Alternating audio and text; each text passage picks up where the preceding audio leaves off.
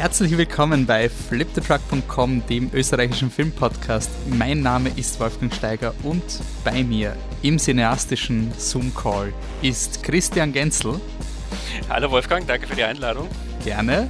Wir starten in unseren letzten Podcast vor Weihnachten mit einem Special Podcast ganz im Rahmen der Matrix Trilogie. Matrix, Matrix Reloaded, Matrix Revolutions. Vielleicht der einzige österreichische Filmpodcast dieses Jahr, der positiv zu den Fortsetzungen der Matrix Trilogie gestimmt ist. Aber so, wir wollen nicht zu viel vorgreifen. Also, fangen wir an.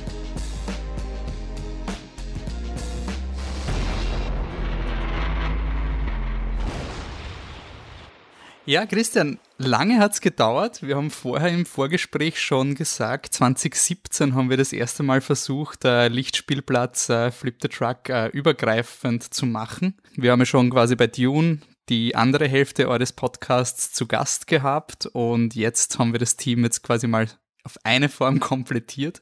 Äh, freut mich, dass du da bist. Vielleicht, dass du mir kurz auch nochmal den Lichtspielplatz vorstellst.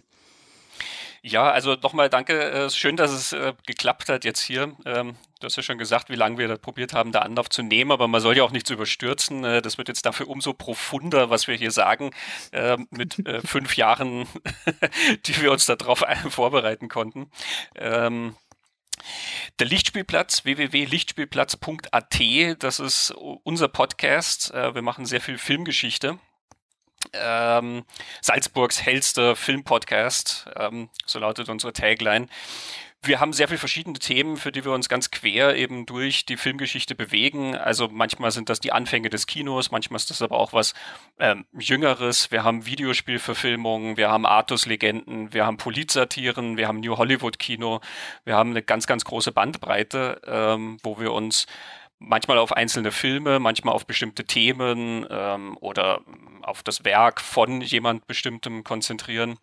Wir haben dazu auch ähm, seit einiger Zeit immer wieder Interviews mit den Machern, also vor allen Dingen mit Regisseuren und Autoren, wo wir dann, wenn wir die bestimmten Filme eben besprechen, auch mit den Leuten tatsächlich reden und ein bisschen Hintergrundinfos und äh, Debatten und so weiter kriegen, um eben dann noch tiefer in diese, in diese Filme einsteigen zu können. Da gibt's dann auch einen Schwestern-Podcast dazu, Talking Pictures. Das ist unter der Adresse talkingpicturespodcast.com. Da kann man sich dann die Gesamtinterviews eben, die dann auch wirklich oft über eine Stunde in der Länge dauern, ähm, mit Steven D'Souza, dem Autor von Stirb langsam und äh, Street Fighter und so weiter, sind es tatsächlich über zwei Stunden geworden, die wir geredet haben. da kann man sich das dann also in voller epischer Länge anhören und es sind immer wieder, finde ich, auch sehr interessante und ähm, lohnenswerte Gespräche, weil jeder Gesprächspartner auch wirklich ein ganz eigener Typ ist und die Leute sich die Zeit nehmen, da auch äh, wirklich intensiv über ihre Werke zu reden.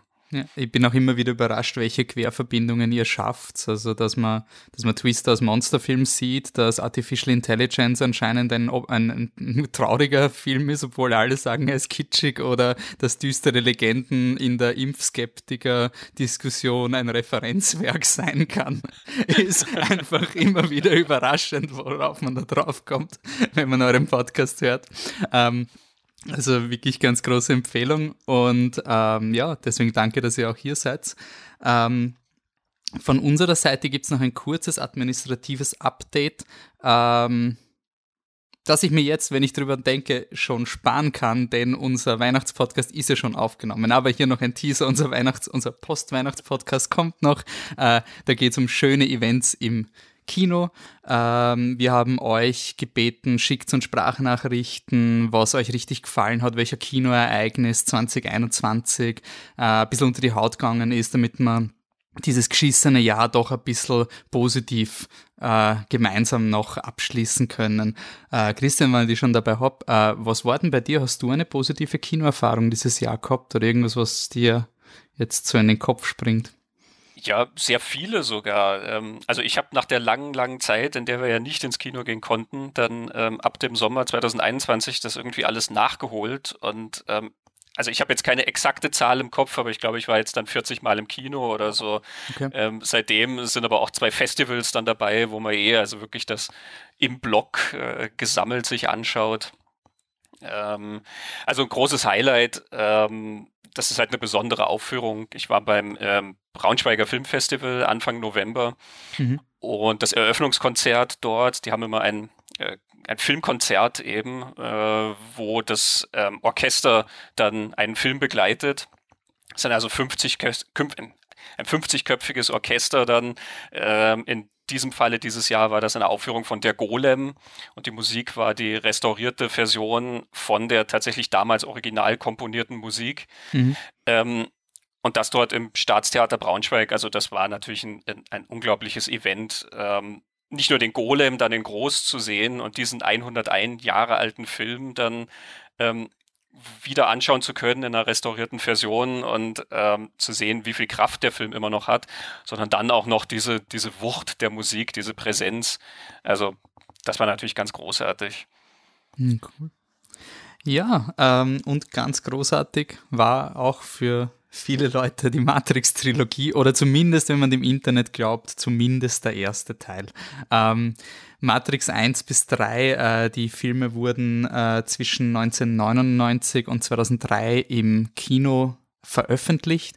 Und dieses Jahr kommt mit Matrix Resurrections der vierte Teil dieser Reihe, also Matrix ist keine Trilogie mehr, sondern eine Reihe, weiß nicht, wie man es dann, Tetralogie, Quadrilogie, je nachdem, welchen Stempel man. Ja. Ähm, da, also Quadrilogie ist für mich immer dieses, eigentlich waren es drei Teile und dann haben wir noch einen hinzugekleistert. Das ist dann immer die Quadrilogie. Ähm, das, ja, kommt. kann ja durchaus zutreffen jetzt, das wissen wir ja noch nicht. Aber es kann ja auch sein, dass es nicht lange ein, äh, eine vierteilige Reihe bleibt, sondern ähm, wer weiß, was da noch in petto ist. Und ähm, kommt in, zumindest in die amerikanischen Kinos wir wollen es nicht verschreien, vielleicht auch in die österreichischen Kinos, aber egal, ob der Film jetzt am, am 22. Dezember oder 23. Dezember ins Kino kommt, das ist ein wunderschöner Vorwand, mal wieder die Matrix-Trilogie ähm, auszupacken und ihr habt da eigentlich eine sehr, sehr persönliche Beziehung mit diesen Filmen, weil ich mit 14 Matrix 2 bis 3 im Kino gesehen habe und mir war komplett hin und weg von diesen Teilen und habe diese Erfahrung gemacht, dass eigentlich die ganze Welt sich scheiße findet, irgendwie gefühlt. es ist dann auch so weit gegangen, dass ich halt so begeistert von diesen Filmen war, dass ich dann sehr oft in langen Nächten immer wieder von Matrix Reloaded und Revolutions geredet habe. Mir immer wieder gesagt wurde, es interessiert niemanden, die Filme sind so scheiße, hör auf damit. Und es ist dann sogar so weit eskaliert, dass ich um drei Uhr morgens nicht mehr geistig ganz bei mir einem Freund von mir erklärt habe, warum Matrix Reloaded viel bessere Story hat als Matrix 1 quasi, woraufhin im McDonald's in Wien zwei Leute uns mal sehr kopfschüttelnd angeschaut haben während meinem betrunkenen Monolog. Und also nach einer Viertelstunde Schwurbelei von mir über Reloaded sind diese Leute zu uns hingekommen und haben gesagt, ich sag euch mal eins, Matrix 1 war super. Matrix 2 und 3 haben es nur gemacht, damit sie Geld machen. Aber das sucht sich auf Freundin, Alter. Und sind einfach gegangen. also, also den Freundin-Status, das war auf jeden Fall ein berechtigter Kritikpunkt zu diesem Zeitpunkt. Der hat sich dann auch geändert, meine Beziehung zu Reloaded aber nicht. Also die, diese, diese Person hatte nicht 100% recht. Es hat mir aber fasziniert, dass jemand so emotional beim Thema Matrix Reloaded wird, dass man wildfremde Leute im McDonalds um drei in der Früh zusammenstaucht. Also ja, das somit, somit meine Werdegang. Äh, wie, wie hast du generell diese Filme miterlebt? Äh, ja, also ganz so eine äh, eindringliche Geschichte habe ich nicht dazu. Ähm, aber ja, also ich habe den ersten damals im Kino gesehen. Das war 1999, das war das Jahr, wo ich zu studieren angefangen habe. Ähm, und in dem Sommer davor quasi, ne, also das Studium hat im September begonnen und der Film lief im Sommer an. Ich weiß noch, ich habe den in einem Kino bei Traunstein gesehen und das Kino war fast leer. Ähm, also ich war mit zwei Freunden drin ähm, und außer uns waren sonst nur noch zwei andere Leute im Kino. Es war irgendeine Nachmittagsvorstellung, ähm, wo echt nichts los ist. Ich glaube, das ist eine der wenigen Vorstellungen von Matrix, die man so erleben konnte, ja, weil ähm, das Ding natürlich ein gigantischer Hit war. Aber das hat sich vielleicht bis Traunstein nicht ganz äh, herumgesprochen. Ähm, oder wir haben halt wirklich den perfekten Tag erwischt. Das war also wirklich wie unsere Vorführung irgendwie. Ähm, ich habe ihn dann natürlich auch später noch weitergeguckt. Ähm, wir haben ihn, ähm, also ich habe dann ja eben angefangen zu studieren und bin dann relativ schnell ähm, in eine Gruppe gekommen. Wir haben das Anglistik-Kino gemacht. Das war damals, wo noch nicht jeder DVDs hatte und die englischen Sprachversionen und sowas mit dabei. Wir haben also an der Uni äh, im großen Hörsaal dann ähm, die, die Filme aufgeführt in ihren englischsprachigen Originalversionen. Mhm. Und da haben wir da noch Matrix gezeigt. Ähm, und dieser Hörsaal war natürlich nie so voll wie bei Matrix. Also egal welche Einführungslehrveranstaltung oder sonst was dort abgehalten wurde, jeder Professor hätte davon geträumt, diesen Hörsaal so voll zu sehen wie damals bei der Matrix-Aufführung. Mhm. Ähm, also man hat schon mitgekriegt, dass das ein ganz, ganz großes Phänomen ist. Matrix ist auch der letzte Film, den ich mir auf VHS gekauft habe. Mhm ich wusste schon, dass ich einen DVD-Player haben will. Ähm, und ich konnte es aber nicht erwarten, bis ich Matrix wiedersehen kann. Und deswegen habe ich mir halt noch die VHS gekauft und wusste, in drei Monaten oder sowas gibt es halt dann den DVD-Player, aber wurscht, bis dahin gucke ich mir halt zehnmal auf VHS an. Mhm. Äh, zwei und drei, ich kann das nachvollziehen mit diesen emotionalen Reaktionen, äh, wie du da erzählt hast, weil ich habe das natürlich auch von Leuten mitgekriegt, die sich irgendwie, die, die alle irgendwie sehr, sehr erbost waren, ob dieser Filme. Ich glaube, wir kommen dann auch noch später dazu, wenn wir ein bisschen tiefschürfender über zwei und drei reden, vielleicht auch woran das liegt oder was so die Kritikpunkte oder so waren. Ähm, es hat sich ein bisschen aufgesplittet, es waren nicht alle in meinem Umkreis ähm, so erbost über den Film. Manche fanden den auch wie ich einfach wirklich sehr, sehr interessant. Ich habe auch äh, beim zweiten wirklich sehr, sehr mitgefiebert und den mehrmals im Kino gesehen und ähm, also dann den Soundtrack rauf und runter gespielt und ähm, da gab es dann so ein, ein Matrix-Magazin, was ich mir angeschafft habe. Also ich bin da auch schon sehr tief eingestiegen. Hm. Ähm, vielleicht, dass wir mal die groben Bullet Points umreißen. Das ist einer der, wahrscheinlich eine der bekanntesten Geschichten und wahrscheinlich einer dieser Filme, äh, der, obwohl er eigentlich ein sehr nischiges Genre beackert, einen riesen breiten Erfolg hatte. Ähm, die Geschichte von Matrix, also wirklich nur die Bullet Points für die Leute, die Flip the Truck die nicht Matrix kennen, aber trotzdem Flip the Truck hören, danke. Also, by the way, wenn es das gibt. Ähm, ist es die Geschichte von Neo oder also in seiner in der in der unserer echten Welt äh, heißt er Thomas Anderson gespielt von Keanu Reeves. Und das ist eine sehr systemkritische Person. Er tritt in er hat einen langweiligen Bürojob und in seiner Freizeit ist er aber der Hacker Neo der illegales Zeugs macht und Codes verkauft an andere Personen und permanent de, diese Frage hat, was ist die Matrix? Und er hofft, in der Figur des Morpheus, gespielt von Lawrence Fishburne, eine Antwort auf diese Frage zu bekommen. Ähm, Morpheus gibt ihm dann eine, eine sehr bekannte Szene, in einer sehr bekannten Szene die Wahl zwischen der roten Pille und der blauen Pille und die rote Pille ähm, lehrt dir die Wahrheit, sagen wir so. Mit der blauen Pille schläfst, schläfst du ein und vergisst, dass es passiert ist und das war alles nur ein Traum. Natürlich entscheidet sich Neo für die rote Pille erwacht und kommt drauf, dass die Welt, die er für wahr gehalten hat, eigentlich nur eine Computersimulation ist. Die gesamte Menschheit ist gefangen in roten Bottichen äh, und wird von grausam designten Maschinen verwendet, um Elektrizität zu erzeugen.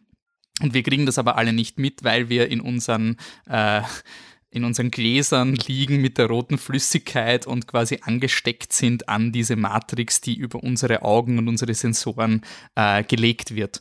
Und es gibt die Prophezeiung, dass es den Auserwählten gibt und der Auserwählte laut dem einem Orakel soll diese Matrix beenden.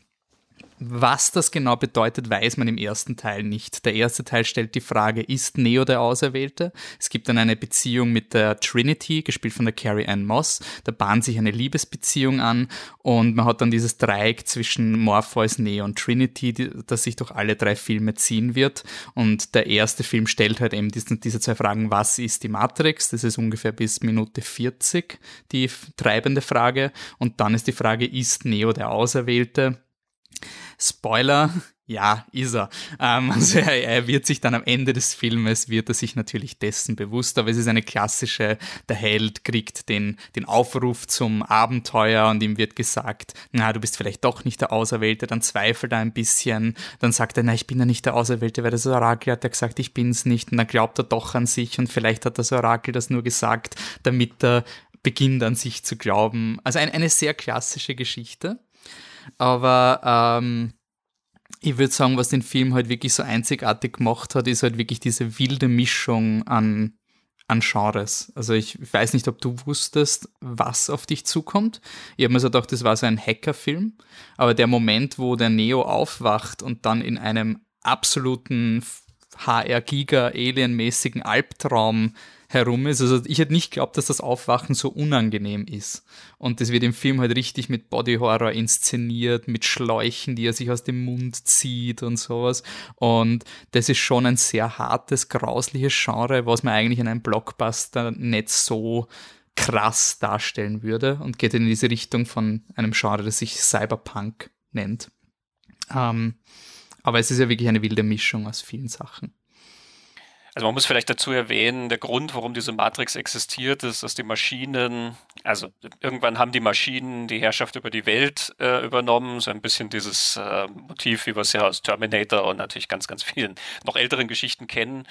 Ähm, und sie haben die Menschen sozusagen in diese Matrix gepackt, weil sie ihre Energie absaugen können. Also der, der, der Mensch lebt dann in dieser Kapsel vor sich hin, kriegt das Leben in dem, was wir hier als Realität wahrnehmen, vorgespielt.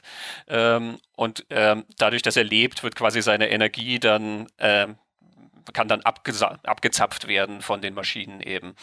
Ähm, und die Matrix existiert dann eben so, damit der Mensch nicht einfach eingeht oder damit er nicht einfach ähm, auch rebelliert oder so, sondern ähm, damit er sozusagen eine plausible Welt vorgespielt kriegt, in der er dann ähm, sich wohlfühlt. Und also dieser Akt des Heraustretens aus der Matrix ist dann eben aus einem Befreiungsakt eben.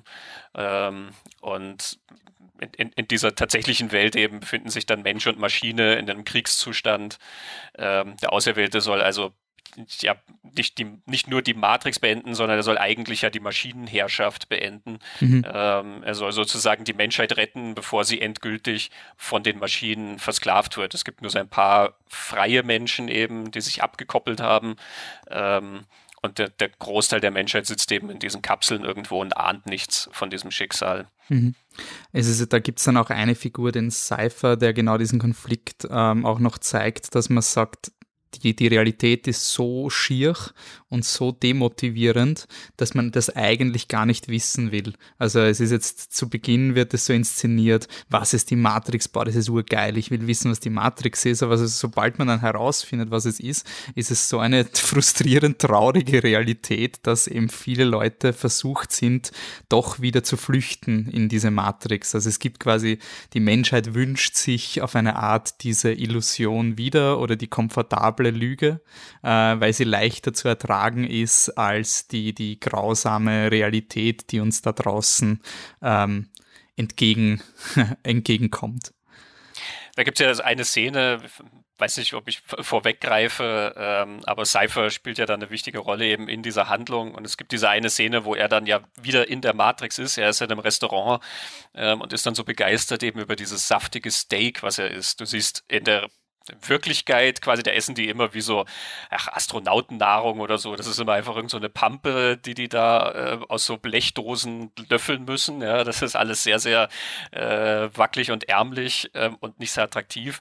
Eben in unserer, also in der Matrix, in diesem Ding, er sitzt dann im Nobel-Lokal, genießt dieses wunderbare Steak und ich habe mich immer gefragt, ob das eine Anspielung auf diesen Woody Allen-Witz ist. Es gibt diesen Witz von Woody Allen, wo er sagt, die Realität ist äh, quasi auch nicht so ganz toll, aber es ist der einzige Ort, wo man ein gutes Steak kriegt. Glaubst du, würdest du es aushalten, wenn du aus der Matrix rauskommst, da sind wir schon zu alt dafür? Es wird ja auch im Film thematisiert, dass man quasi ab einem gewissen Alter nicht mehr wirklich ready ist für die Tatsache, dass dein ganzes Leben, das du dir aufgebaut hast, komplett sinnlos ist, auf eine Art.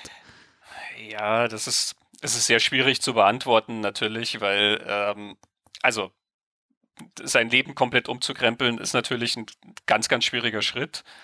Ähm, natürlich in dem Bewusstsein, dass es eigentlich sozusagen nur eine Illusion ist, wäre die Entscheidung halt dann wahrscheinlich doch eine andere. Ähm, Im Hinblick auf den Film muss ich sagen, bin ich ja die ganze Zeit mit ähm, sehr coolen Leuten unterwegs, ähm, die halt auch sehr lässige Abenteuer erleben. Ähm, von daher empfand ich dann diese Wirklichkeit in der Matrix halt nie als so trostlos. Also mir ist schon klar, dass ich sage, ja, okay, ich möchte da jetzt auch nicht diese Pampe essen müssen und du siehst halt auch, die sind ja alle total abgerissen von den Klamotten her und das ganze Schiff ist wackelig und dann ist natürlich die Bedrohung durch die Maschinen, ähm, dass dann die Menschheit sowieso bald untergeht. Also schon eine sehr deprimierende Zukunft und so.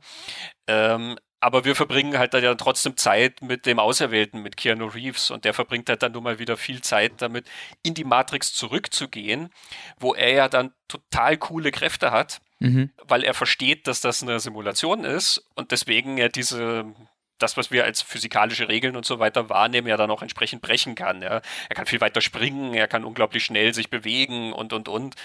Beim Anschauen denkt man sich dann, ach ja, das ist ja eigentlich doch irgendwie ganz cool. Also es klingt, es läuft coole Musik, wenn sie sich in die Matrix reingeben. Also es ist, es ist irgendwie so, ich habe hab mir so überlegt, es ist auch schon ein bisschen so dieses Keyboard-Warrior-Prinzip von Leuten, die sich da quasi übers Internet vernetzen und wenn sie dann in dieser Matrix sind, sind sie halt so unfassbar cool und sind quasi in ihrer Gang mit den Lederjacken und so. Ich finde, der Film hat im modernen Kontext eine bisschen andere Konnotation als, als er damals hatte von diesen, von dieser ganzen, aber das, das ist vielleicht erst später von Interesse.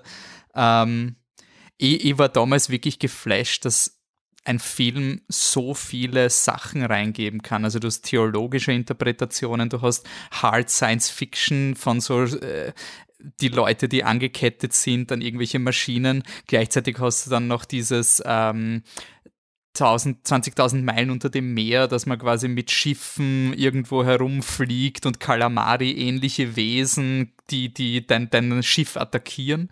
Ähm, und gleichzeitig ist das alles so plausibel. Also es gibt immer eine Erklärung für das Ganze. Also du hast ein, ein extrem realistisches Framework, aber gleichzeitig eine Welt, die dir alles erlaubt. Also du kannst, du, wenn du die Matrix hast, dann kannst du jede Ding simulieren. Es ist eine gigantische Sandbox und mich wundert es nicht, dass sie einen vierten Teil machen oder also mich wundert es eigentlich, warum man so lange gebraucht hat, um wieder in diese Sandbox Matrix zu gehen, weil rein das Prinzip erlaubt dir maximale Kreativität, die trotzdem immer konsistent mit deiner Geschichte ist. Also du kannst mhm. einfach sagen, ich habe eine Simulation und dann mache ich einen Werwolf-Film oder, oder irgendwie sowas. Es ist alles noch immer konsistent mit der Matrix.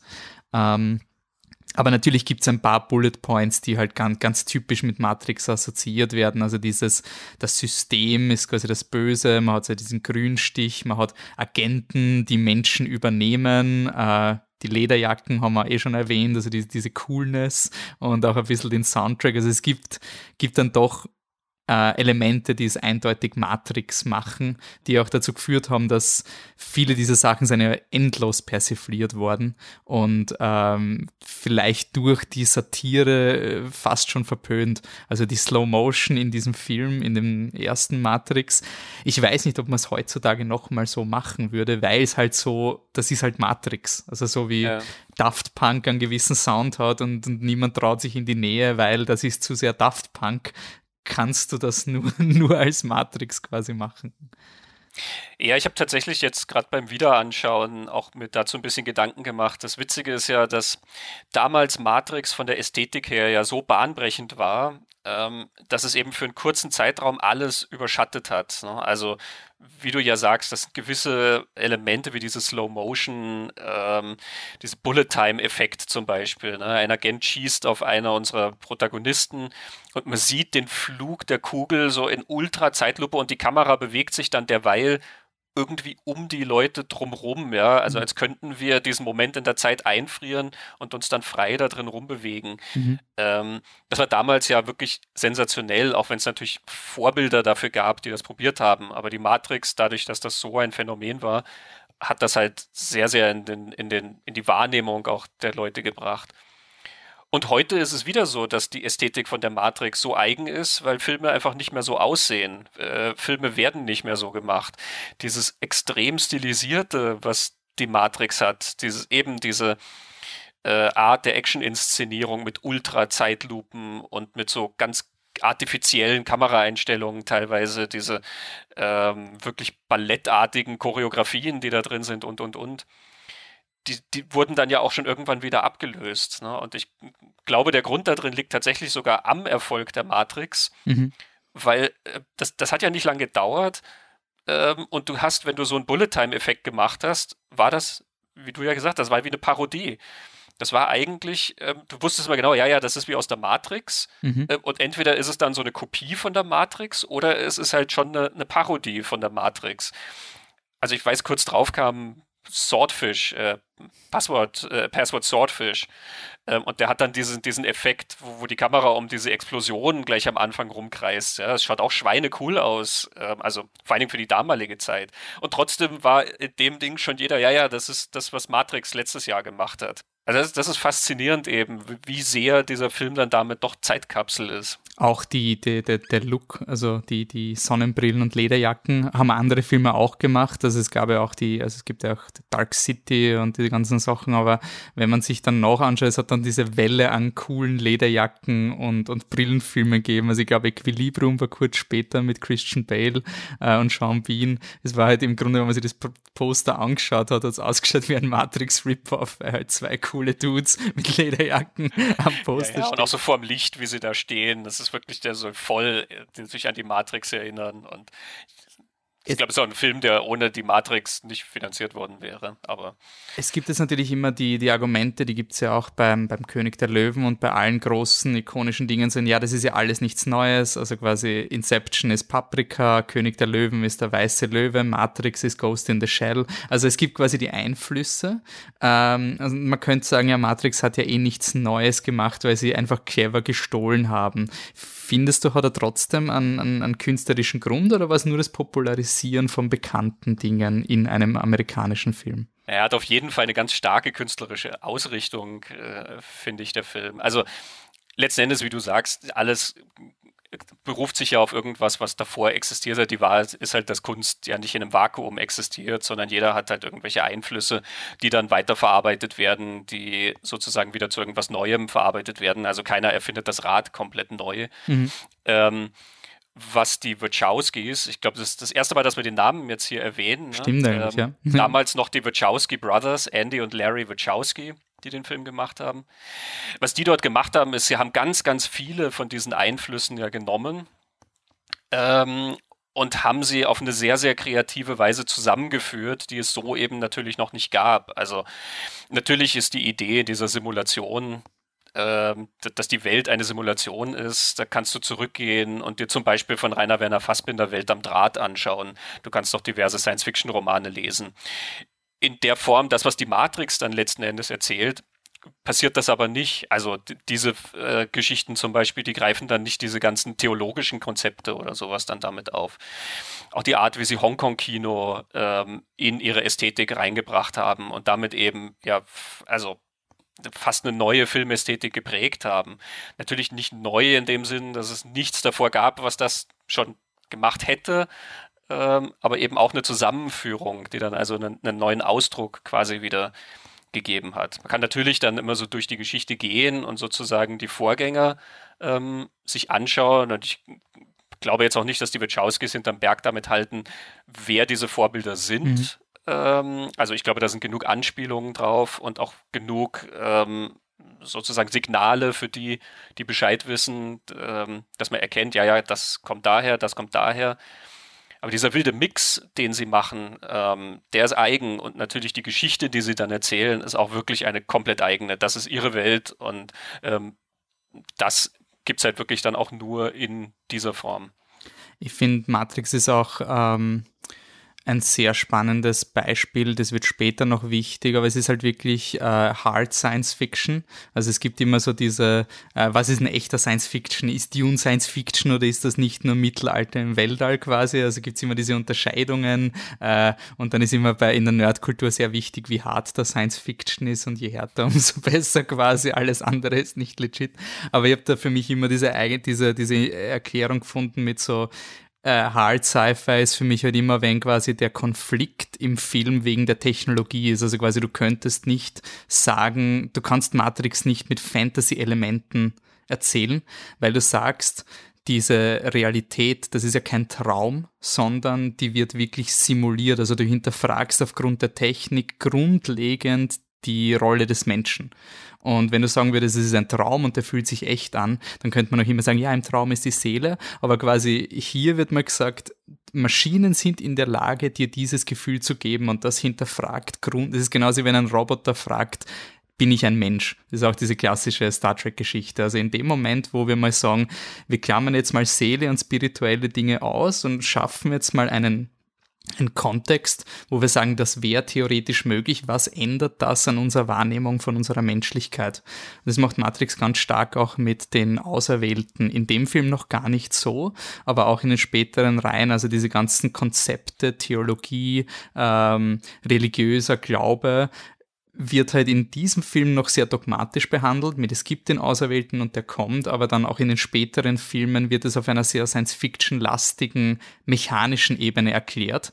Und was ich finde, was Matrix abhebt von den meisten Geschichten, ist, dass es, dass die Filmschaffenden schlau genug sind, nicht eine Seite zu bedienen. Also sie bedienen jetzt nicht nur die Christen, nicht nur die, äh, keine Ahnung, die Buddhisten, nicht nur die Hardcore-Atheisten oder so. Es ist immer so, du kannst diese Geschichte auf so viele Arten sehen. Also du kannst Matrix komplett atheistisch durchdenken. War mit 17 voll cool. Ähm, ist immer noch cool für mich, aber damals hat mir das richtig angesprochen, dass ich da richtig so spirituelle Dinge auf einer rationalen Ebene sehen kann. Und gleichzeitig kannst du sagen, nein, da geht es um also quasi Erfahrung der Welt, Meta, äh, Meta-Wahrnehmung und solche Sachen und es schließt das eine das andere nicht aus und das finde ich so erfrischend an dieser Reihe. Also es lädt ja. einfach ein für so viele Leute, ohne dass du sagst, du darfst da nicht her, weil du interessierst dich nicht für Hard Science Fiction. Kannst, kannst auch Matrix schauen und dich nicht für Science Fiction interessieren. Ähm, dann ist halt ein, ein Ballereifilm zum Beispiel.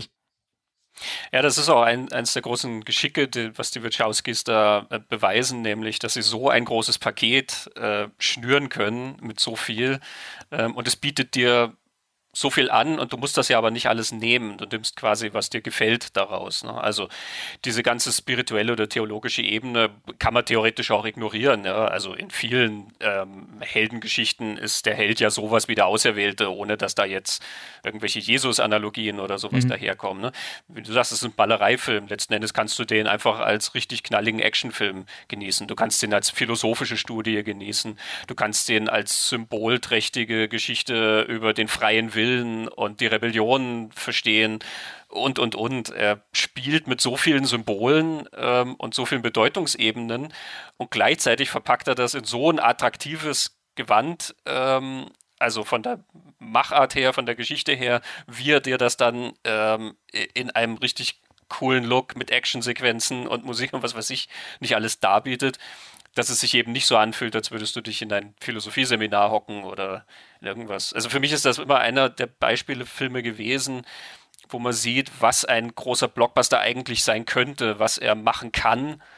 Ähm, also ne, in, in Diskussionen mit Leuten, die sozusagen Hollywood ja gerne das Abschreiben, dass äh, Hollywood-Filme überhaupt irgendwas mhm. Intelligentes mhm. machen können ne? oder dass Hollywood-Filme so limitiert sind in dem, was sie sagen können oder was sie machen können und so. Und dann natürlich ist Matrix jetzt in gewissem Sinne eine Ausnahmeerscheinung. Ja. Es gibt nicht sehr viele Filme wie die Matrix und trotzdem ist es ein Beweis dafür, dass es ja ganz offensichtlich geht. Mhm.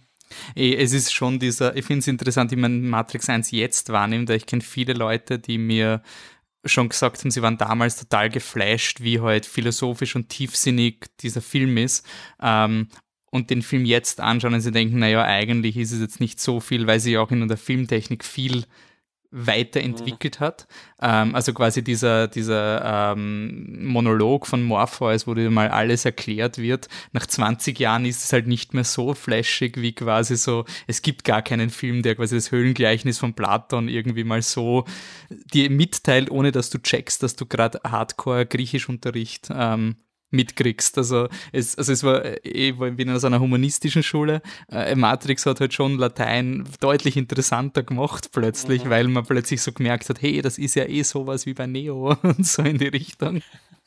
Und es ist witzig, es war bei mir gar nicht, gar nicht so viel anders, weil eben, ich hatte ja gesagt, ich hatte es kurz vorm Studienbeginn gesehen und ich hatte damals beim Studienbeginn noch Philosophie im äh, Zweitfach. Mhm. Das habe ich nie fertig gemacht, aber ich saß dann also kurz nachdem ich Matrix gesehen hatte in Pro-Seminaren zur Erkenntnistheorie, wo du dann exakt über diese Fragen ja redest. Ne? Ähm, woher wissen wir, dass das, was wir sehen, echt ist?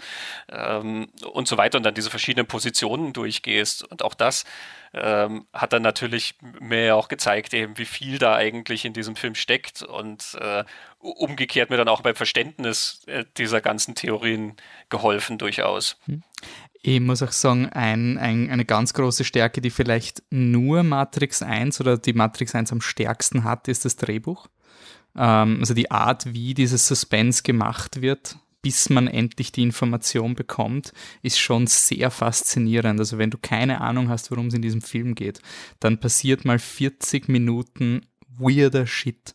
Also es ist einfach, was zur Hölle ist es für ein Film? Und man ist dann wirklich schon so dankbar, wenn der Morpheus einfach den Monolog hält, weil du einfach 40 Minuten lang nur komische Sequenzen hast, ähm, die aber trotzdem interessant sind. Also es ist, obwohl es immer sehr komisch ist, und sehr verwirrend, verlierst das Publikum nie die Spannung, weil du trotzdem ist es verankert mit, der Neo muss jetzt klettern und das ist höhenangsttechnisch schon arg. Also es ist immer so mit so klaren Emotionen verbunden, warum die Situation für den Neo gerade sehr, sehr schlimm ist, auch wenn du selber nicht weißt, warum diese Agenten da gerade ihn verfolgen. Und das finde ich, also ich finde das Drehbuch bei dem Film, es ist, er, er fetzt jedes Mal, wenn ich ihn schaue und er wird nach 40 Minuten kriegt er die Erklärung für die Matrix, dann geht er zum Orakel und ich glaube, ab, ab eine Stunde sechs ist der Film ein permanentes Finale. Also ab dem Moment glaub, schaust du den Film fertig, weil du ja so, ja, ja, ja, stimmt, da ist eh gleich aus. Aber dieses eh gleich aus ist eine ganze Stunde und das ist schon sehr faszinierend, wie, wie angenehm dieser Film zu schauen ist. Ja, ich glaube, die, also die Art, wie sie es aufgebaut haben, kommt natürlich dem Zuschauer auch sehr entgegen, was diese Spannung äh, angeht, die du erwähnst, weil natürlich der Film am Anfang von der Neugier lebt. Er setzt halt Rätsel auf, ähm, für die der auch eine Lösung verspricht. Ne? Also ähm, diese Welt, die wir da kennenlernen, unsere ist irgendwie rätselhaft.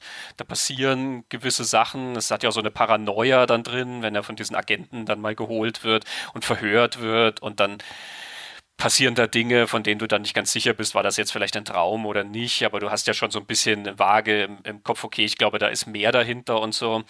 Neugier ist ja ein ganz, ganz starker Grund, warum du an der Geschichte dranbleibst und das kannst du natürlich mit sowas dann sehr, sehr gut aufbauen. Sie schaffen es natürlich, das über einen schönen Zeitraum auch äh, hinzubauen. Ähm, und wenn dann die Erklärungen kommen, ähm, nehmen wir die auf. Wir kriegen ja aber nicht das komplette Ding erklärt, sondern wir kriegen quasi so viel, wie wir halt brauchen, um weiter in die Geschichte eintreten zu müssen. Und dann kriegen wir eine neue Welt präsentiert. Wir kriegen unsere tatsächliche Welt präsentiert. Und das ist wieder so ein Segment, was dich sehr, sehr lange gut bei der Stange hält, weil immer diese Sequenzen, wo du quasi den Zuschauer in irgendwas Neues einführst, wo er ja wieder neugierig ist. Wie schaut denn das in Wirklichkeit aus? Ähm, wie funktioniert das in der Welt? Wie funktioniert jenes in der Welt? Damit jonglieren die dann auch sehr, sehr gut. Ähm, und dadurch ist eben bis, ich weiß, welchen Punkt hast du jetzt genannt? Eine Stunde, sechs Eine Minuten? Eine Stunde sechs so? ungefähr ist quasi das, wenn der Cypher verrät. Also ich habe nicht so genau auf die Uhr geschaut, aber ja, das ist ja dann quasi die erste Filmhälfte. Mhm. Ähm, da schaffen sie es wirklich eben mit der Neugier des Zusehers sehr, sehr gut zu arbeiten. Das ist natürlich was, was sie im zweiten und dritten Teil so nicht mehr machen können, weil sie die Welt ja als gegeben voraussetzen, ähm, weil sie ja eben ja auch mit dem Wissen des Zuschauers arbeiten. Im Gegenteil, zwei und drei machen sich ja gar nicht die Mühe, dir das zu erklären, falls du der, der eine Mensch auf der Welt sein solltest, der den ersten Teil entweder verpasst oder vergessen hat. Dann hast du leider bei zwei und drei Pech gehabt, während ja bei vielen anderen Sequels alles nochmal aufgewärmt wird, mhm. damit du auf dem Laufenden bist. Ne?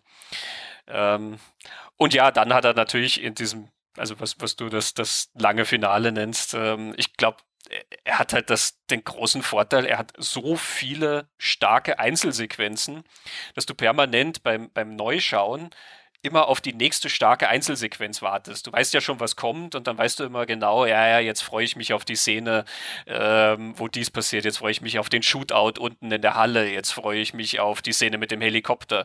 Jetzt freue ich mich auf das Kung-Fu-Lernen und, und, und. Ja, es sind quasi immer lässige Szenen aneinandergereiht ähm, die dann beim zehnten Mal anschauen auch immer noch dich so tragen, weil du diese, diese Freude am Anschauen sozusagen, dich immer auf den, den nächsten Schritt freust und keine, keine, keine langwierigen Stellen dazwischen hast. Jetzt, also wir haben jetzt von Shootout geredet und äh, von, von eigentlich sehr emotionalisierenden Finalen und jetzt kommt quasi meine Anti-Meinung. Ich mochte Matrix 1 überhaupt nicht. Also ich mochte den Film nicht. Ähm, nicht, weil ich die Action schlecht fand. Also die Action war schon geil. Aber ich war damals, wie ich den Film das erste Mal geschaut habe, richtig enttäuscht vom Ende, weil permanent gesagt wird, der Auserwählte rettet die Menschheit. Und es wird permanent etabliert, die Leute, die die Agenten übernehmen, die können nichts dafür. Also es sind einfach Systemerhalter und die will der Neo ja eigentlich retten. Und dann geht er da rein am Ende vom Film und ballert einfach alle nieder. Also es ist wirklich so. Und es ist so geil. Es ist so geil. Und und ich habe mich halt wirklich verarscht gefühlt von diesem Film, der mir heute so zu Beginn halt diese urwichtige Philosophie erklärt. Und am Ende schießen sie einfach alle Leute nieder. Und nach dem Motto, if you're not with us, um, you're one of them, das sagt ja der, der Morpheus auch. Also sie sind ja wirklich dogmatische Hardliner eigentlich. Also so, wenn du in der Matrix bist, dann kein Mitleid. Und ich habe halt wirklich das Problem mit Matrix 1 gehabt, dass halt der Auserwählte in meinen Augen mehr Schaden als Nutzen gemacht hat in diesem Film. Also er hat einen Agenten zerstört, aber dafür ungefähr 100 Menschen umgebracht. Ähm, das stand für mich irgendwie überhaupt nicht in Relation und ich habe es halt irgendwie, also ich habe es natürlich aus, aus einer emotionalen, äh, da gibt's also Action hat ja irgendwie was äh, Primal-mäßiges. Also man genießt es halt, wenn man für dieses Genre empfänglich ist, dann genießt man es ja trotzdem. Aber äh, von, der, von dem Intellektuellen hat es mir halt irgendwie überhaupt nicht gefallen. Und das war halt der Grund, warum ich mit Matrix 1 irgendwie nie konnte, weil ich irgendwie das Gefühl hatte, es ist Style over Substance. Und wo du mir dann bei, bei 2 und 3 dann so richtig reingekippt bin, weil es dann halt irgendwie aufgegriffen wurde von den Fortsetzungen. Also quasi, dass die Fortsetzungen dann quasi genau mein Problem mit dem ersten Teil genommen haben und das auch thematisiert haben. Und ich würde schon sagen, hätte ich Matrix 2 und 3 nicht, also in moderner Perspektive, dann wäre Matrix 1 ein absolut plumper Film. Also ein, ein richtig, der am Ende halt komplett seine ganze Message der, der Action unterordnet. Und ich finde es sehr, sehr spannend, dass es eigentlich nie ein Problem war für die meisten Leute. Also auch die Leute, die mir jetzt noch sagen, Matrix 1 ist einfach super geil. Ich finde halt schon zum Schluss zelebriert er halt einfach das Umbringen ohne, ohne Kontext, ohne nix. Und ähm, und wir, wir finden das unhinterfragt geil, weil wir halt so, so, so Macher einfach unhinterfragt geil finden, die einfach mal was machen, einfach mal was bewegen, also sich durchsetzen und so und so. Also das, das ist irgendwie dieses, das hat mich immer so fasziniert, dass, dass das nie so ein Problem ist in diesen Heldengeschichten. Also quasi, und mir hat es gestört in einem Film, der halt so aware ist, also so sich bewusst ist von dieser Problematik, dass Leute eben Schwierigkeiten haben mit der Matrix und Menschen sind und zurück wollen vielleicht und dass es nicht so leicht ist, die dann niederzumähen, war für mich halt immer sehr, sehr fadenscheinig. Ja, ist interessant, weil ich, also ich, ich verstehe, was du meinst und das ist exakt die Rede, die ich zu einem Film wie Equilibrium zum Beispiel halten könnte und vielleicht auch schon gehalten habe, ähm, weil Equilibrium ja mit ähnlichen ähm, Ideen um sich wirft mhm. ähm, und ja dann auch ähm, der Held im Namen der Freiheit ähm, zum Stürzen der Diktatur halt eben nur mal, ich weiß nicht, 2500 äh, Leute mähen muss und dann sind wir jetzt alle wieder in einer, in einer richtig schönen, entspannten, demokratischen Gesellschaft. Ähm, bei Matrix sehe ich es tatsächlich überhaupt nicht so. Ähm, also es gibt ja zwei sozusagen zwei Opfer, zwei Arten von Opfern äh, dort. Du hast die, die Leute erwähnt, die von den Agenten übernommen werden. Ich glaube, wir haben auch noch gar nicht so richtig erklärt, was mit diesen Agenten so auf sich hat. Das sind ja quasi ähm, von den Maschinen installierte ähm, Wachen, Wächter mhm. sozusagen, die in der Matrix sind und die sind halt wie die Men in Black, die da durchlaufen, ja immer schwarzer Anzug und schwarze Sonnenbrillen und so. Die, die kommen halt, wenn irgendwas Außergewöhnliches passiert und sorgen dann für Ordnung. Ähm, und sind ja aber in Wahrheit eigentlich Maschinen, beziehungsweise wenn man es genauer sehen will, natürlich Programme. Ähm, wenn also Menschen in der Matrix von den Maschinen übernommen werden, dann ist das ja was, was nicht unser Held macht, sondern was die Maschinen machen. Ähm, du hast immer diesen Effekt, dass dann sozusagen eine harmlose Person, die die Straße runtergehen kann, ähm, verwandelt sich plötzlich und ist von einem Agenten übernommen. Das können sozusagen die Maschinen machen. Sie überschreiben dann gewissermaßen die Verbindung des tatsächlichen Menschen und dieses Avatars in der äh, virtuellen Realität und dann wird das halt zu einem Agenten.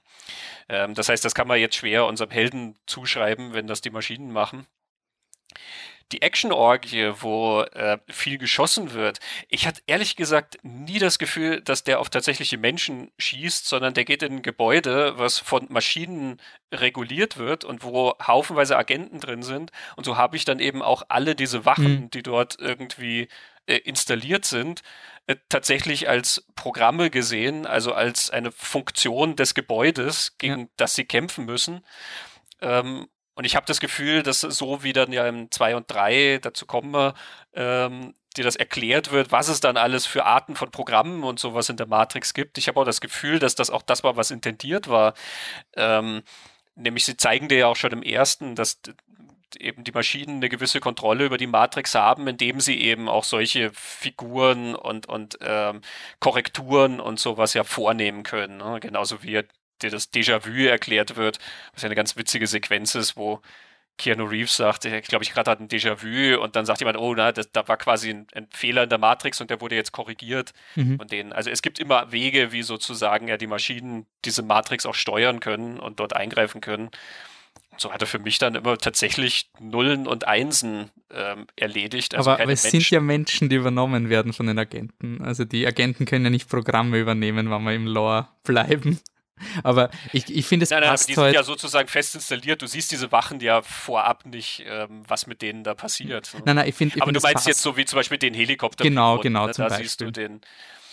Ich finde, genau, find, es passt in dieses, in dieses Bild, dass man halt einfach sagt, quasi, es gibt Leute, die gegen die Matrix rebellieren und wenn du so stark abhängig bist von der Matrix, dass du sie schützen willst, dann wirst du auch quasi so ein Systemsoldat. Also es passt halt quasi in dieses, äh, sie sind zwar Menschen, aber in dieser, in dieser radikalen Sicht, in der diese die Freiheitsterroristen von Morpheus sind, sind sie quasi schon nicht mehr rettbar. Also quasi es passt quasi in dieses System. Die sind zwar Menschen, sind aber Teil vom System und deswegen können wir sie. Also es ist halt, es passt, finde ich, super in dieses fundamentalistische Prinzip, weil du kannst quasi nicht komplett empathisch sein, wenn du Krieg führen willst. Also wenn ein Ziel ist, einen Krieg zu führen und die Gegner auszumerzen, dann musst du deine Empathie irgendwie abschalten. Und dann musst du Menschen halt behandeln als Teil der Matrix. Und also ich, ich finde, es ist da, ich finde, man kann es eben auch so sehen, wie du es, aber ich finde, es wird dann durch die, die Sequels einfach viel spannender. Also es ja. wird einfach viel, viel interessanter. Also klar, Matrix 1 äh, zeichnet das in relativ einfachen Schwarz-Weiß-Gegenden ähm, ab. Ne? Du hast unsere guten Rebellen und du hast die bösen Maschinen und dann hast du eben auch in der Matrix sozusagen ein paar ähm, Unschuldige, die dann halt entweder von den Guten oder von den Bösen irgendwie beeinflusst werden oder so, aber es ist relativ äh, sozusagen eben auch in einem Null- und Eins-Prinzip ähm, zu sehen. Also ja, ich habe es wirklich eben immer als, als Programm gesehen und auch im Falle eben, wenn die Maschinen jemanden übernehmen, ähm, sehe ich das so, dass die Maschinen in dem in diesem Moment seine Verbindung zur Matrix abkoppeln und ihn diese Person dann damit umbringen. Mhm. Ähm, das heißt, ab dem Zeitpunkt, wo es dann ein Agent ist, ähm, ist es eben ein Programm und kein ähm, also der Mensch dahinter ist dann natürlich tot, aber er wurde von den Maschinen halt umgebracht. Mhm. Das ist sozusagen das, das Konzept, was ich da dahinter sehe. Mhm. Aber ja, äh, zwei und drei machen da ein ganz großes Fass auf eben und plötzlich ist alles grau, nicht mehr schwarz und weiß. Ja. Oder äh, nicht mehr grün, wie es im ersten Film genau. Matrix Reloaded und Revolutions 2003. Also ich kannte mich noch an den Trailer erinnern, dieser Teaser-Trailer, der war ja sowas von episch, weil der, der hat auch dezidiert das so äh, gebrandet 2003 Year of the Matrix. Also es ist quasi, das war das Warner Brothers Marketing. Äh, die Filme wurden gemeinsam gedreht ein gigantisches Budget ähm, und also äh, der erste war deutlich unter 100 Millionen vom Budget und zwei und drei haben, glaube ich, jeweils 150, also insgesamt so 300 Millionen oder sowas werden die gehabt haben. Jetzt die genauen Zahlen leider nicht bei mir. Ähm, aber war, äh, schlägt in diese Bresche von den frühen 2000ern auch Fluch der Karibik, wo man gesagt hat, aus Produktionsgründen, weil man weiß, die verkaufen sich wie warme Semmeln, legt man einfach die Produktions zusammen und produziert zwei Filme auf einmal und macht ein Salami-Prinzip und gibt eines nach dem anderen raus. Also Reloaded war Sommer 2003 und Revolutions war dann im Herbst 2003. Ähm, und das war halt schon eine arge Kampfansage. Also das war jetzt nicht mehr der Underdog-Film, der da quasi ein Überraschungserfolg wurde, sondern da wollte eigentlich schon jeder mitnaschen am Kuchen. Also da war dann quasi, wo der erste Matrix extrem geile so Rob Zombie und, und Prodigy und solche Sachen waren irgendwie auch drauf. Ähm, also halt irgendwie so Musik gehabt hat aus der Szene, merkt man halt beim zweiten auch schon, ah, da will der noch mit und da muss der auch irgendwie rein und ähm, es ist alles irgendwie ein bisschen größer, teurer und gigantischer. Und ähm, was ich was wir wahrscheinlich in der Diskussion nicht mehr anschneiden werden. Ich finde aber schon, dass es eigentlich sehr, sehr spannend ist. Die Wachowskis haben damals auch ein bisschen dieses multimediale Marketing einfach perfektioniert. Also sie haben ähm, eine Animationsserie rausgebracht mit japanischen Animationsstudios, wo neun Kurzfilme gemacht wurden. Einer dieser Kurzfilme war die Vorgeschichte von Matrix 2 und der lief dann bei einem Stephen King Film. Also da ist man quasi, sind Leute teilweise ins Kino gegangen gegangen, um sich diesen Kurzfilm anzuschauen und dann einen relativ schlechten Stephen King-Film, nämlich Dreamcatcher. Ähm, und ich wollte Dreamcatcher nicht sehen, ich habe aber wirklich überlegt, ob ich da hingehe wegen dem, dem Matrix-Ding. Ich fühle mich betrogen. Ich habe Dreamcatcher gesehen und keinen Animatrix-Vorspann gesehen. okay. dann war es vielleicht gut, dass ich den Dreamcatcher im Kino geschaut habe. und, ähm, und halt, das waren halt irgendwie total kreative Sachen, wo halt einfach Leute sich ausgelebt haben in diesen Kurzfilmen. Also die Animatrix, wer das noch nicht gesehen hat, das ist wirklich eine tolle, eine tolle kreative Sammlung an unterschiedlichsten Genres. Und ähm, Gleichzeitig gab es auch ein Computerspiel, was zu dem Zeitpunkt das teuerste Computerspiel aller Zeiten war. Ich glaube, 45 Millionen war es dotiert. Zudem, also heutzutage komplett lächerlich die Summe. Ähm, damaliger Zeitpunkt war es halt wirklich, es war, das Computerspiel hat quasi parallel zu Matrix Reloaded gespielt und hat, man hat Nebenfiguren gespielt, die dann im Film vorgekommen sind und es wurden aber mit den Schauspielern am Set von Reloaded Szenen gedreht, fürs Computerspiel, die es nur im Computerspiel gegeben hat. Also so von alles, was Marvel jetzt macht mit diesem interconnected Ding, war da eigentlich schon da. Also die waren viel zu schnell, finde ich. Also die Wachowskis waren mit diesem multimedialen Prinzip äh, viel zu schnell voraus, weil jetzt ist das einfach basic. Also ja. das ist äh, wirklich, äh, das Enter the Matrix Computerspiel hat einen, einen, noch schlechteren Ruf als Reloaded, aber, aber rein die Ambition habe ich schon sehr bewundert, dass du einfach mal alles, alles rausfeuerst 2003 quasi. Ja, die waren ja auch involviert tatsächlich in die Entwicklung vom Computerspiel. Also die haben ja tatsächlich auch am Skript des Spiels mitgeschrieben, genauso wie sie bei der Animatrix dann eben auch ihre Finger mit dem Spiel haben. Also das wurde nicht quasi so hergegeben, sondern das war alles eben die Vision dieser zwei Wachowskis, ähm, die das dann auf ganz, ganz vielen Ebenen erzählt haben. Ich glaube, ein Comic gab es dann auch, mhm. ähm, in dem das weiter erzählt wurde und, und andere Facetten äh, beleuchtet wurden und so. Ich fand das auch spannend. Ähm, Gerade diese Zeit ist halt auch so eine Umbruchszeit. Ne? Ähm, also Spiele zu Filmen gab es schon seit den 80ern und meistens waren das ja immer so Dinger, die irgendwie lizenziert wurden und dann hatte das nichts mit irgendwas zu tun. Ne? Mhm. Die Spiele waren ja auch ganz, ganz oft sehr, sehr enttäuschend und die, die Filmemacher hatten sowieso nichts damit zu tun. Aber manchmal hatte das Spiel auch gar nicht selber gar nicht irgendwie, du hast dich gefragt, was das ist. Du hast das Gefühl, die hatten noch ein Jump'n'Run-Spiel über und dann haben sie halt die Spielfigur so ein bisschen auf äh, diesen Film halt hingemünzt oder so. Ne? Du redest, das hätte jetzt eine Podcast-Folge drüber gemacht. ja, äh, bei Spieleverfilmungen und äh, Spielen zu Filmen und sowas, da bin ich recht tief drin. Wer die Anspielung gerade nicht versteht, äh, eine unserer großen Folgen im Lichtspielplatz äh, ging um die Videospielverfilmung der 90er Jahre, wo wir von Super Mario Bros. bis Wing Commander den Streifzug gemacht haben, auch mit vielen Interviews. Ähm, und also jetzt hier, um auf die Matrix zurückzukommen, ist es ja auch so, hier war die Technik dann auch mal äh, so fortgeschritten, dass das auch funktioniert hat. Ne? Also in den 90ern gibt es erste Experimente dann, dass du tatsächlich Schauspieler vor die Kamera holst. Ne? Mark Hamill in Wing Commander 3 oder äh, ne, diese äh, Full-Motion-Video-Dinger, wo du teilweise mehr geklickt hast und dann mhm. Video geschaut hast, als gespielt hast und so. Und, und hier sind wir dann plötzlich in einem Ding drin, wo man das wirklich besser verbinden kann und diese Möglichkeiten halt auch versucht werden auszuschöpfen. Ähm, um diese Zeit nicht wenig später hat ja dann zum Beispiel auch Vin Diesel dieses Game zu Chronicles of Riddick dann, ähm, also er selber hat es programmiert, from aber Butcher Bay. Genau, ja. Er war ja auch involviert dann tatsächlich in diese Produktion des Spiels, weil er diese Welt dann ähm, anschauen wollte. Und auch die Zweiteilung des Films natürlich, die du erwähnt hast, Kampfansage, ja, das ist ein irrsinnig selbstbewusstes Auftreten und ähm, davor hat das vielleicht zurück in die Zukunft 2 und 3 gemacht, die mhm. halt gleich zwei Filme produziert haben. Ne? Und die haben sich dann auch noch mehr angestrengt, dass du ja Bescheid weißt, falls du einen verpasst hast oder dich nicht mehr so genau erinnerst, während Matrix ähm, die haben eigentlich gesagt, wir machen einen großen Film, ja, wir teilen ihn einfach nur auf zwei auf. Mhm. Und ähm, heutzutage zuckt halt auch kein Mensch mehr mit der Wimper, wenn dir das angekündigt wird. Ne? Wir, wir, machen aus dem letzten Harry Potter einfach zwei Filme, wir machen aus dem Teil zwei Filme, wir machen da jetzt sowieso gleich fünf Filme draus, die wir alle auf einmal drehen. Ja, ich meine, James Cameron dreht gerade 57er. Ja, auf einmal. ich werde sie alle schon. Ohne jetzt die, die, die, James Cameron irgendwie klein machen zu wollen. Ich finde das immer noch Wahnsinn, was der Mann da stemmen will.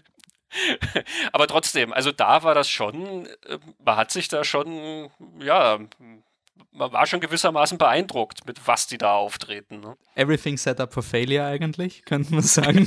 ist, ähm, ich habe ein, ein YouTube-Video hat vor drei Jahren oder so gemeint, das Problem mit Matrix Reloaded war, dass es die Zielgruppe 15-Jähriger mit einem PhD in Physik haben.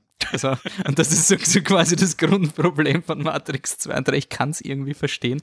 Ähm, Storytechnisch ist äh, Matrix Reloaded ja schon geladen. Also Reloaded könnte man sagen. Also es ist eine recht einfache Dreiteilung, thematisch das Geburt, Leben, Tod. Du hast quasi im ersten Teil wacht Neo auf, der zweite Teil ist halt dann diese, dieses Leben in der Matrix. Es ist auch der hellste Film und der sauberste Film, während dann in, in Revolutions es eher wieder quasi alles vor die Hunde geht. Ähm, und im zweiten Teil geht es eigentlich um diese Diskussion, was ist Kontrolle und, und was macht der Auserwählte eigentlich. Und der Großteil des Filmes, äh, also der, der, der, der, das Event, das die ganze, die Spannung triggert, ist die Tatsache, dass die Maschinen begonnen haben zu graben und eine riesen Maschinenarmee wird die letzte Festung der Menschheit, nämlich Zion, ähm, zerstören ich glaube, ungefähr 72 Stunden haben sie, um den Job zu Ende zu bringen. Und ähm, Morpheus, Neo und Trinity müssen, bevor die Maschinen Zion erreichen, den aus, also es schaffen, dass der Auserwählte den Krieg beendet. Und der ganze Film ist so eine Art Questing. Also sie gehen von einer Aufgabe zur nächsten. Also der Neo geht zum Orakel, das Orakel sagt, geht zum Keymaker. Dann muss aber vorher zum Merowinger, dann geht es zum Merowinger und sagen, wir wollen den Keymaker. Und dann, also sie questen so vor sich hin, äh, bis sie den Keymaker haben. Dann sagt der Keymaker, geht dahin und dann ist alles erledigt. Und ich finde, der ganze Film so, wenn man weiß, worauf es hinausläuft, ist es fast schon äh, komisch, wie die Hauptdarsteller verarscht werden permanent, dass sie einfach keine Ahnung haben, nämlich wirklich keine Ahnung. Äh, es gibt die Diskussion, der, der dogmatische Morpheus äh, sagt dem, wir brauchen uns nicht um die Verteidigung von Zion kümmern, weil das wird nie passieren. Zion wird quasi nie erreicht werden, weil davor wird der Auserwählte den Krieg beenden, Punkt aus Ende. Aber er hat eigentlich überhaupt keine, keine Erklärung dafür, was da, was da eine Figur aufgreift, indem sie sagt, you don't have why. Und wenn du das Warum nicht verstehst, bist du quasi machtlos. Und ich sehe Reloaded als sehr, sehr spannenden Film, der einem schon eine Dreiviertelstunde lang diese Action gibt und halt diese Quests, die der Auserwählte erledigen muss und die sind auch sehr gut. Und dann zum Schluss zieht er dir einfach den Boden unter den Füßen runter. Ich würde aber vor diesem Runterziehen mal bis zum Highway gehen. Also dramaturgisch. Okay, ja, ich glaube, das Finale müssen wir uns tatsächlich. Das ist nämlich. Auf das müssen wir gesondert eingehen. Ähm, ja, ist witzig, weil wir über Spiele reden und dann hat Matrix 2 tatsächlich so ein bisschen diese Spielestruktur. Ne? Ähm, wir senden dich von A nach B, nach C, nach D und so weiter und du brauchst aber Gegenstand Z, um bei mit dem Zeitfenster geöffnet wird. und, und, und. Aber gut, diese, diese Struktur haben natürlich sehr, sehr viele Sachen. Herr der Ringe funktioniert äh, auch über die komplette Lauflänge so. Ähm, was ich sehr spannend finde an dieser Fortsetzung ist die Tatsache, dass sich die Wachowskis das ja wirklich nicht einfach machen. Also die einfache Methode für eine Fortsetzung wäre gewesen, ähm, es gibt stärkere Maschinen, bessere Maschinen. Es gibt eine geupgradete Matrix, wo Keanu Reeves halt wieder ähm, der, der totale Loser wird oder wo er halt wieder Schwierigkeiten hat, die Agenten zu bekämpfen und, und, und. Ja, so sagen wir mal das Terminator 2 Prinzip. Ne? Die Agenten können plötzlich viel mehr. This time there are two. genau. Und dann geht halt der Kampf gegen die Maschinen weiter. Und die Wachowskis interessiert das null. Also die Wachowskis interessiert ja schon mal null, dir überhaupt äh, nochmal das Prinzip aufzuwärmen. Der Film setzt voraus, wir wissen jetzt, es gibt diese zwei Realitäten. Und dann macht, setzt er alles dran, das aufzuweichen, was wir bislang wussten. Unser Held, der Auserwählte, läuft die meiste Zeit rum und sagt, ich weiß nicht und was soll ich tun? Und ich habe keine Ahnung und ich bin unsicher und so weiter, ja. Das ist keine Heldenfigur im, im klassischen Sinne, ähm, sondern wenn man im Philosophischen bleibt, ist das ja wirklich, ähm, das ist ja wie im sokratischen Dialog, wie der da durchgeht und hat einfach immer probiert, durch Fragen herauszukriegen, was er denn nun eigentlich machen soll in dieser Welt. Mhm. Morpheus, der im ersten Teil der ganz große Übervater Zeus war, ja, der, der die Geschicke der Menschheit lenkt. Er ist der, der alle aus dem Schlaf erweckt. Ja ist plötzlich irgendwie so ein religiöser Spinner, der von ganz vielen belächelt wird. Mhm. Er ist der, der glaubt dran und ganz viele sagen ihm, du, das ist Quatsch. Da kommen Maschinen, die werden uns umbringen und wir brauchen was Handfestes, um uns zu verteidigen. Mhm. Und er hat dem ja nie was entgegenzusetzen. Wie du sagst, er weiß es einfach nicht. Er, er glaubt halt einfach, es, es wird nicht so weit kommen. Er glaubt an seinen Auserwählten. Mhm ähm, die Maschinen, die so böse aufgestellt wurden, ja, da kommen dann permanent Szenen, wo irgendwelche Leute in der Matrix dann irgendwie tatsächlich Programme sind, die aber eine komplett andere, einen anderen Auftrag haben, die ja offensichtlich nicht dafür da sind, um gegen äh, äh, Neo zu arbeiten, um, um irgendwie dort Schaden anzurichten oder so, sondern da gibt es irgendwas viel, viel Größeres dahinter oder was komplett anderes oder so. Also diese Umkonstruktion oder diese, dieses, diese Komplexität, auf die sie da abzielen, die finde ich sehr, sehr bewundernswert, weil das musste ich mal trauen. Vor allen Dingen dann eben bei so einem Riesenblockbuster dann auch noch. Das, das kannst du natürlich nur machen, nachdem du so einen Popkulturerfolg hattest wie die Matrix. Ansonsten lässt dir das natürlich nie jemand durchgehen. Aber die hatten die Chance und sie haben sie tatsächlich genutzt. Es ist eigentlich das Tenet aus dem Jahr 2003 oder also dieses einfach so, du machst jetzt mal das, was du. Also es, ich habe den Film jetzt nochmal geschaut und es ist einfach irre. Es ist einfach irre, dass du so in, in Minute 30 oder irgendwie so kommen sie nach Zion und dann gibt es mal so eine Zelebrieren der Menschlichkeit. Und das könnte man auf viele Arten inszenieren. Aber sie haben einfach tausend Extras, also Statisten, mit einem Rave gemacht. Und es ist einfach, es ist so eine unfassbar komplizierte Szene von der Logistik, die nicht notwendig ist. Das, das votiert dir kein Studio rein. Also das ist einfach eine Szene, Und es fällt für mich unter dieses, es gibt gewisse Szenen in der Popkultur, die dann durch die Internetkultur verarscht wurden. Äh, siehe Tobey Maguire, der tanzende Spider-Man.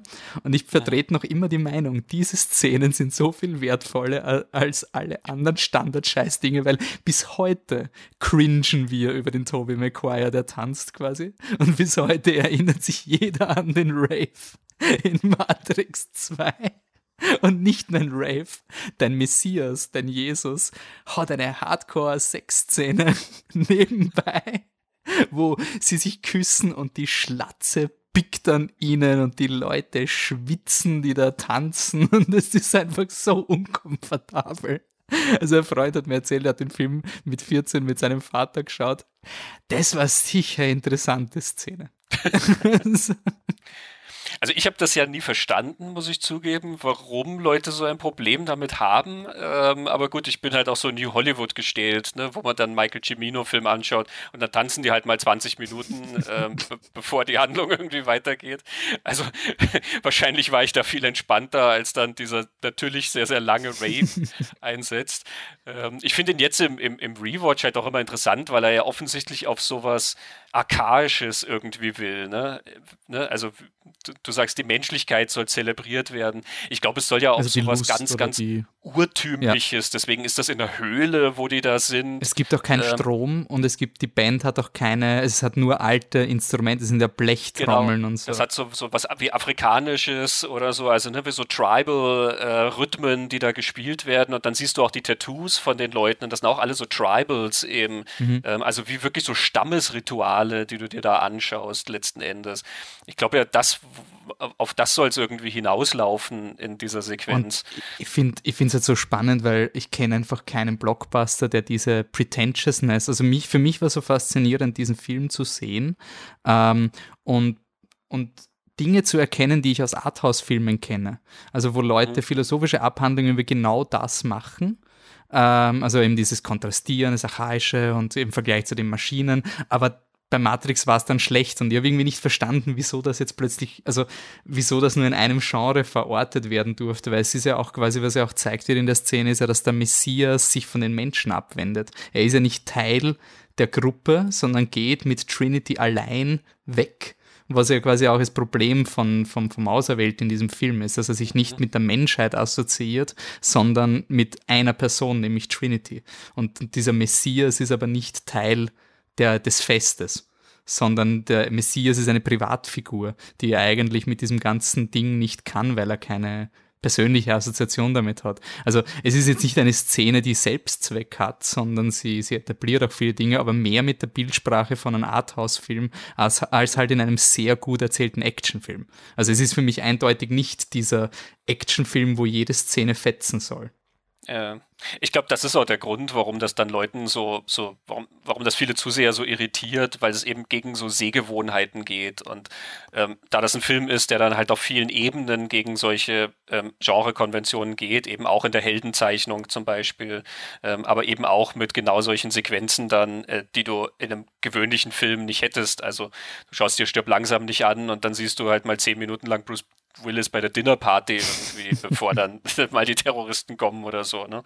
Ähm, das kennt man halt einfach nicht ähm, aus solchen Filmen und ich glaube, deswegen hat das viele dann irritiert und nachdem es eben nicht eine einzige Irritation ist, sondern, viele, ähm, sondern so eine groß angelegte ja sozusagen.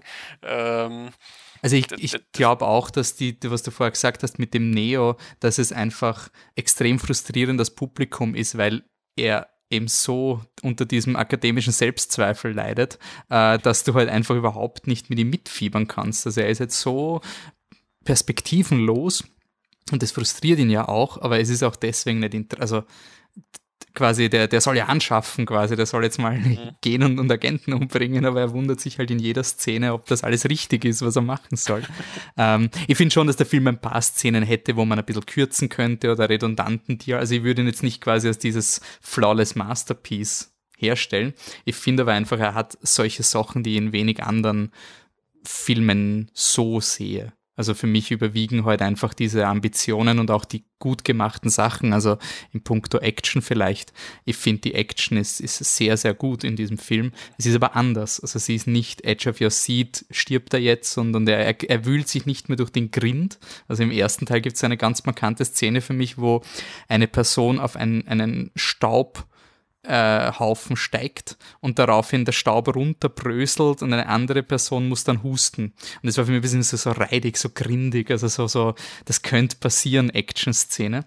Auch in einem riesig grauslichen Klo und Abwasserkanälen. Und dieser Film hat wunderschön helle Sets. Also du hast das äh, Chateau des Merowingers, unfassbar sauber und, und es ist ein ballettartiges Kämpfen. Es ist halt wirklich wie du gesagt hast, sie haben nicht Matrix 1 nochmal gemacht, sie haben einen ganz anderen Film gemacht und das war halt die, die, die Kampfchoreografie.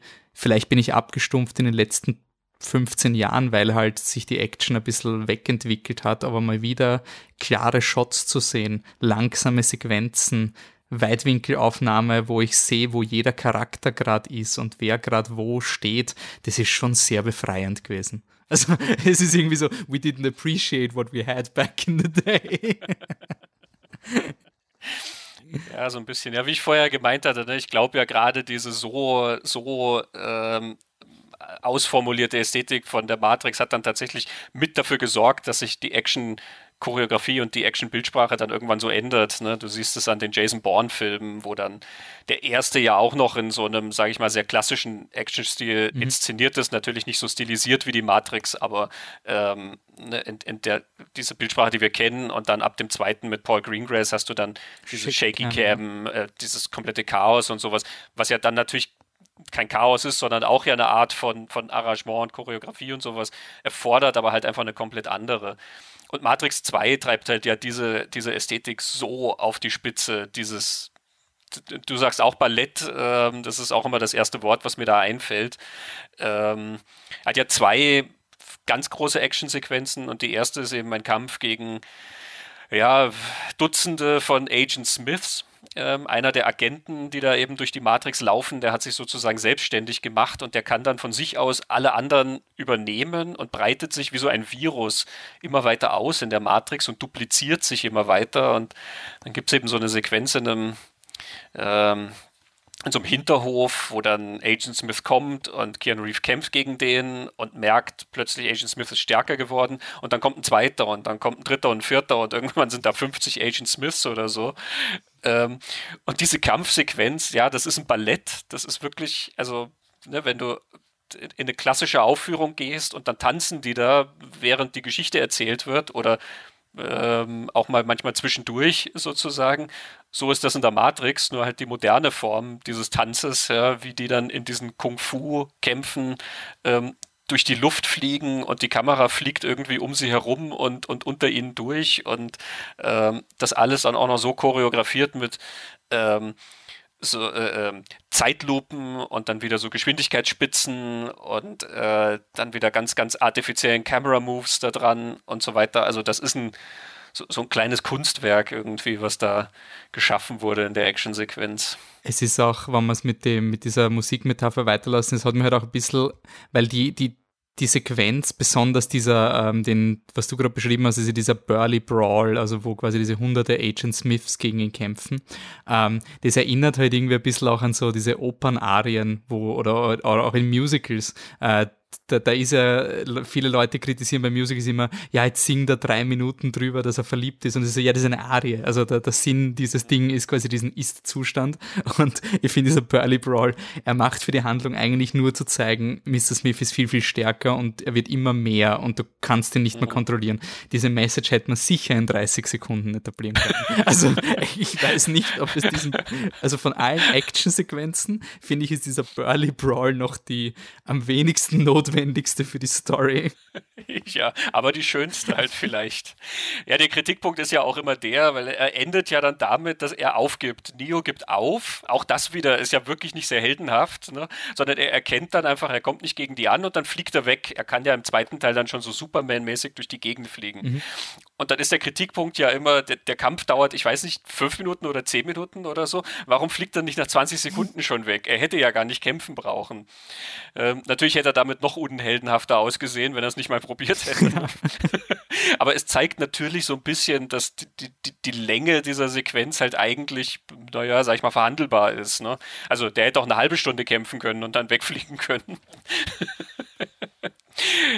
Mich stört ja sowas nie, weil ja, wie gesagt, ich bin ja da sowieso auch mit so gewissen anderen Erzählformen auch, glaube ich, äh, äh, immer wieder äh, in Berührung gekommen, die, die dann hier so einfließen. Und gleichzeitig, wenn das ästhetisch auch so schön ist, dann habe ich auch gar nicht Grund, warum das aufhören soll, sozusagen. Also mhm. ähm, wegen mir könnte der heute noch kämpfen dort. Äh, es ist, finde ich, eine spannende Szene, weil sie auch ähm, eine extreme Vorreiterrolle war, was, was mich als Kind damals geflasht hat. 1999 war ja quasi ähm, auch der beste Film aller Zeiten ist rausgekommen für mich als Kind, nämlich Episode 1, die dunkle Bedrohung. Und ich war mal generell überrascht, wie dann American Beauty den besten Film bekommen, gewonnen hat für die Oscars. Neben nichts Episode 1, die dunkle Bedrohung, das habe ich überhaupt nicht verstanden. Und dann gab es noch einen Film, der die Special Effects gewonnen hat und der war nicht Star Wars. Also das muss man auch in Kon Kontext sehen. Also George Lucas kam zurück 1999 und Matrix kassiert vier Oscars für technische Kategorien ab und Star Wars bekommt keinen Special Effects Oscar. Äh, das ist schon hart. Also es war schon ein Signal, wie revolutionär die Effekte von, von Matrix 1 waren. Und Matrix 2 hat jetzt ein bisschen dieses ähm, Problem, Planet der Affen und Avatar werden gelobt für die Scheiße, durch die sich Jar Binks durchwühlen musste.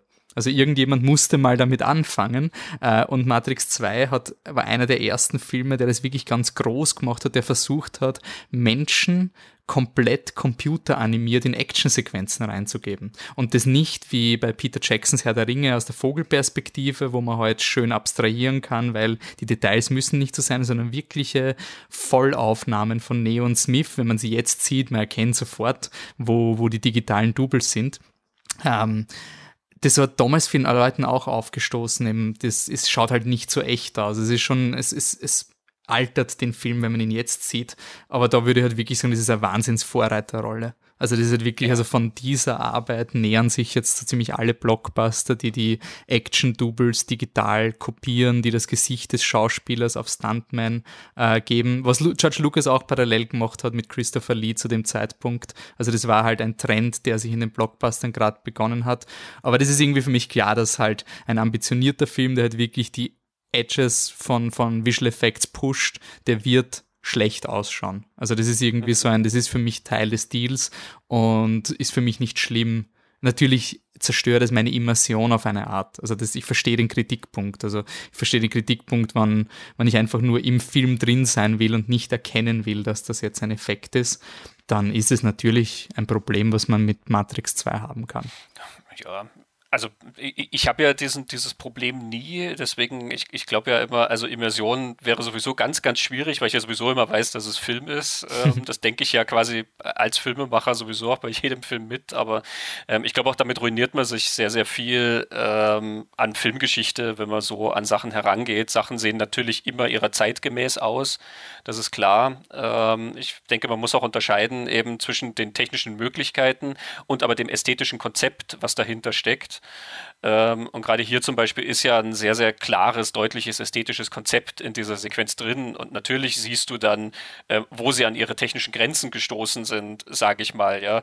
Ähm, was auch schon wieder eigentlich sehr herablassend formuliert ist, weil sie haben die technischen Grenzen sehr, sehr verschoben mhm. in dieser Sequenz des Machbaren. Und trotzdem siehst du natürlich klar, wenn er da dieser eine Shot, wo er so in der Luft so rumwirbelt mit dieser Stange oder so, natürlich ist das ein digitaler Shot und du erkennst das auch. Ja. Mhm. Ähm, die Ästhetik dieser Shots, die Ästhetik dieser kompletten Szene bleibt davon ja aber unberührt. Also die, das Konzept, was da drin steckt, ähm, das bleibt immer erhalten. Und ich finde, das ist, das ist eine Unterscheidung, die ist sehr wichtig, auch für den Rest der Filmgeschichte, ja, je weiter du zurückgehst, desto schneller siehst du ja immer, dass es Effekte sind. Also jede Stop-Motion-Animation aus den äh, früheren Jahrzehnten oder so der Filmgeschichte siehst du, du weißt, wie es gemacht wurde und du siehst, dass es ein Effekt ist. Und trotzdem wäre es schade, es auf das zu reduzieren, ähm, sondern stattdessen, wenn man auf das, die Ästhetik dahinter schaut, also das, was es sozusagen, was sich die, die Macher damit überlegt haben und was sie auch geleistet haben damit,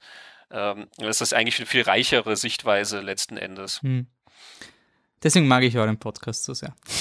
um, ähm, ich finde es ich nämlich auch bei dem Film, er hat nämlich ein Grundproblem dramaturgisch, was so alle Superman-Geschichten haben. Und du hast gesagt, sie kompensieren sie nicht durch stärkere Agenten, außer durch Agent Smith.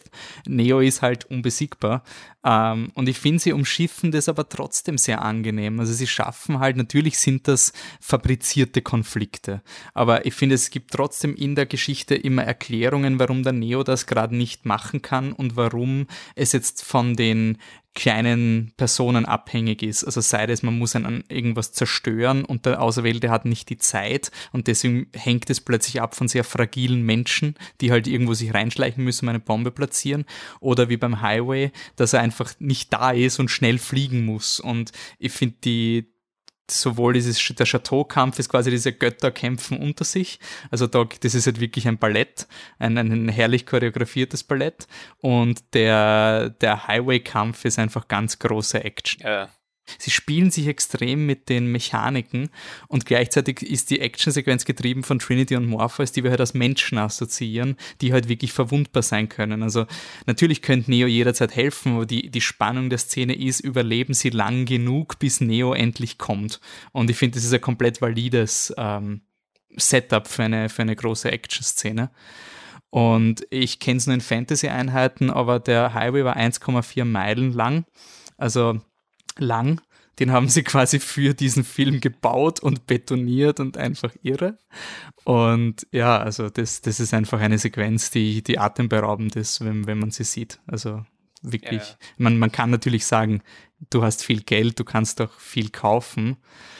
Aber ich finde, das schmälert nicht das Machwerk, was in dieser, in dieser Highway-Sequenz quasi drinnen steckt.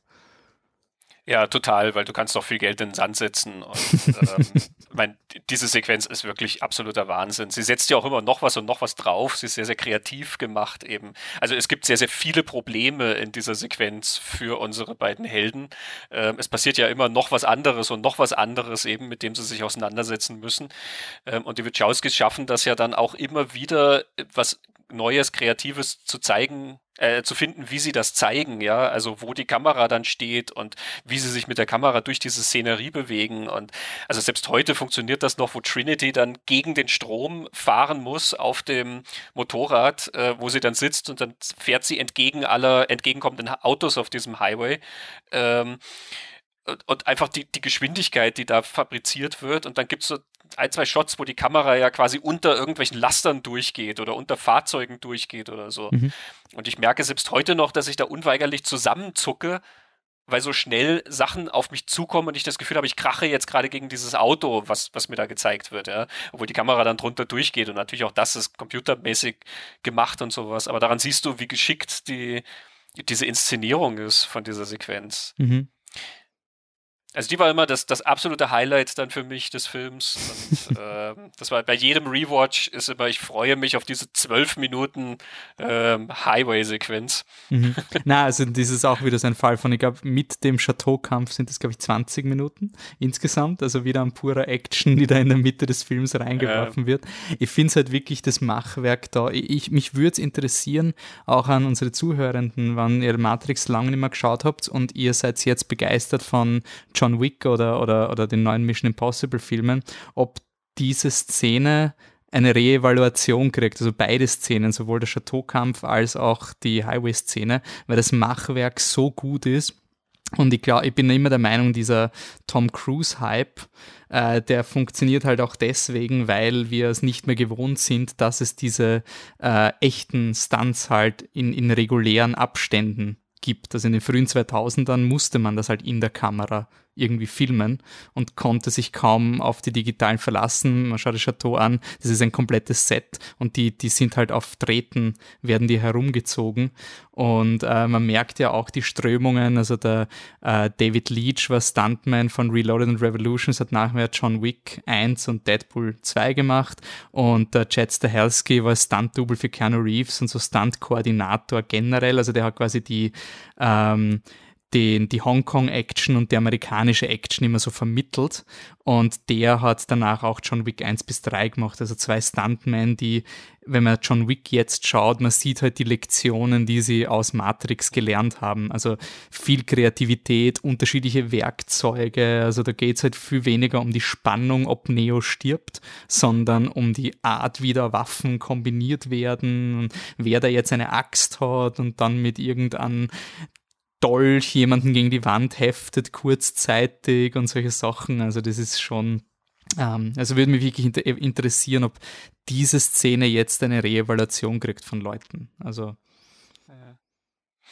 ja, auch das finde ich passt ganz gut, wie wir vorher gesagt haben, wie Sachen zusammenhängen und sich weitertragen sozusagen, dass das nicht in einem Vakuum entsteht. Ne? Also Matrix hat jetzt seinerseits schon wieder so einen Einfluss hinterlassen, eben durch so Leute wie David Leach, die du jetzt nennst, eben, wo man ähm, sieht, wo die das herhaben. Bei Matrix ist das ja wirklich die, diese ähm, Hongkong-Kampfchoreografie, die da aufgegriffen wird. Beim ersten war das ja schon ganz, ganz stark geprägt. Ich finde, dieser Kampf in dem Chateau, da merkst du es am meisten, diese, diese Wire-Technik eben die, die Wachowskis hatten ja damals dann auch tatsächlich den Yuan Wu Ping äh, mit an Bord geholt, ein, ein Hongkong-Regisseur, Schauspieler und Stunt-Choreograf, ähm, der schon in den 70ern äh, ganz tolle Sachen gemacht hat, also die Schlange im Schatten des Regenbogens und solche Sachen als Regisseur.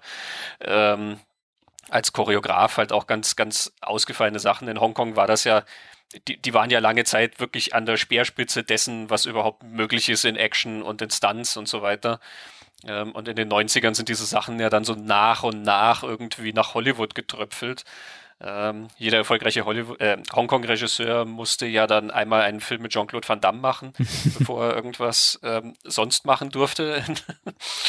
ähm, aber in den Matrix-Filmen siehst du halt die stärkste Ausprägung, finde ich, dieser Einflüsse. Also wenn du von dem zurückgehst und schaust, was Yuan Wu Ping vorher gemacht hat oder Leute wie John Woo, Leute wie Choi Haag oder Jing Xiu Tung oder andere ja, Filme wie Iron Monkey oder Chinese Ghost Story oder so, dann siehst du ganz exakt, woher ähm, Matrix das hat, woher diese diese Ballettkämpfe kommen, woher dieses Fliegen äh, kommt, äh, dass dann sozusagen der im Kampf plötzlich rückwärts springen kann auf ein höheres Plateau oder irgendwie solche Sachen. Und die, der andere springt dann mit dem Salto hinterher und dann, dann fliegen sie, als wäre ihr Schwert irgendwie mit einem, mit einem Propeller angetrieben, ja, und das, das Schwert reißt sie mit. So springen sie dann auf den nächsten Gegner und, und, und. Ja. Ähm, das ist alles im Hongkong-Kino perfektioniert worden und hier dann ähm, wirklich natürlich zusammen mit ein paar anderen Filmen, aber sehr prägnant dann nach Hollywood gekommen. Ich finde es immer so interessant, weil halt eben das dass man eben sie ein bisschen, dass man das als cheesy bezeichnet oder sowas. Ich, hab, ich muss jetzt eine Lanze brechen für Mission Impossible 2. Ich finde den Film bis heute großartig. Also, das ist der Film, für den sich das Internet so, oh, das ist so peinlich. Oh, ja. Und das finde ich irgendwie so, hey, ihr betrügt euch da um unerfassbar geile Motorrad-Action. Scheißt sich jetzt bitte nicht so an und nehmt das bitte nicht so dark und gritty. Ich liebe dark und gritty, aber man kann beides cool finden. Ja, ja. Also, es ist irgendwie, also eh, ja, vielleicht muss man wirklich im richtigen Mindset sein für, für Matrix. Ähm. Ja, gut, das Internet hat sowieso dann immer ein Problem mit allem irgendwie und findet alles immer irgendwie cheesy, cheesy und, und cringe. Und ich weiß nicht was. Cringe ähm, wurde das Jugendwort des Jahres übrigens. Ach, na siehst du. Aber ja, also Mission Impossible 2, ja, da, da, merkst du auch so extrem klar, John Woo macht das und das ist dann einer der Filme, wo er halt wirklich auch extrem viel Kohle hat und Mission Impossible 2 ist natürlich auch so ultra stilisiert. Nichts davon ist realistisch an dieser Action. Ne? Bei Matrix verkaufen sie es dir ja damit, dass das eine virtuelle Umgebung ist, in der du dann, wenn du dich auskennst, dann weißt du, wie man fliegen kann oder weiter mhm. springen mhm. kannst oder so. In Mission Impossible 2 machen sie es halt einfach in unserer Welt. Ja. Ja? Und dann kann der halt irgendwie mit seinem Motorrad da rumhüpfen und vom Motorrad irgendwie währenddessen runterschießen und draufsteigen und ich weiß nicht was, während das Ding durch die Luft fliegt oder so. Ähm, aber, aber auch da diese Kreativität dahinter, die habe ich immer sehr, sehr bewundert und die macht mir auch sehr viel Spaß, weil meine Action ist sowieso unrealistisch. Also. Vielleicht war das aber der Grund, warum Matrix 2 und 3 ein bisschen dann so gestolpert sind, weil sie, also sie haben, wie du sagst, also es gibt eine Erklärung und eben für mich als 16-Jähriger oder eigentlich 14-Jähriger, ich weiß gar nicht, warum ich den Film schauen habe dürfen, der war ja ab 18 oder ab 16. Äh, wurscht. Also ab 16. Ja, nicht so streng damals. Ja, trotzdem, ne? ähm, sahst älter aus. Es, es, das haben sie mir immer gesagt. ähm, ich kann mir erinnern, es ist halt eine Plausibilisierung von Stilmitteln und damit kann man halt dann leichter damit umgehen. Also so wie auch quasi die Nolan-Filme, also für mich noch immer funktionieren, aber warum man eben als junge Person auch sehr empfänglich ist für Nolan-Filme, weil sie dir diese Stilmittel auch ein bisschen erklären und dich ein bisschen an der Hand nehmen. Und eben Reloaded macht eben diesen Schritt ein bisschen in diese, du, du bist aber eh jetzt an Bord, also wir müssen uns nicht mehr rechtfertigen. Also das, deswegen bist du. Und ich glaube schon, dass es ein Grund war, warum man das halt auch ein bisschen nicht so cool gefunden hat wie Matrix 1.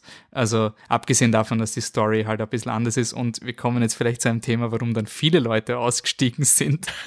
Jetzt, jetzt, kommen wir mal zum Finale. Jetzt vorhin angeteasert, jetzt muss der Architekt her. Jetzt kommt, also, obwohl der Podcast unser Bewusstsein geändert hat, bleiben wir unwiderrufbar menschlich, ergo werden mancher unsere Erklärungen Sinn ergeben, andere aber auch nicht. Ähm, ich habe die Szene, also es gibt es gibt Bullshit-Dialog, wo ich richtig pisst bin, weil man so denkt, da steckt nichts dahinter.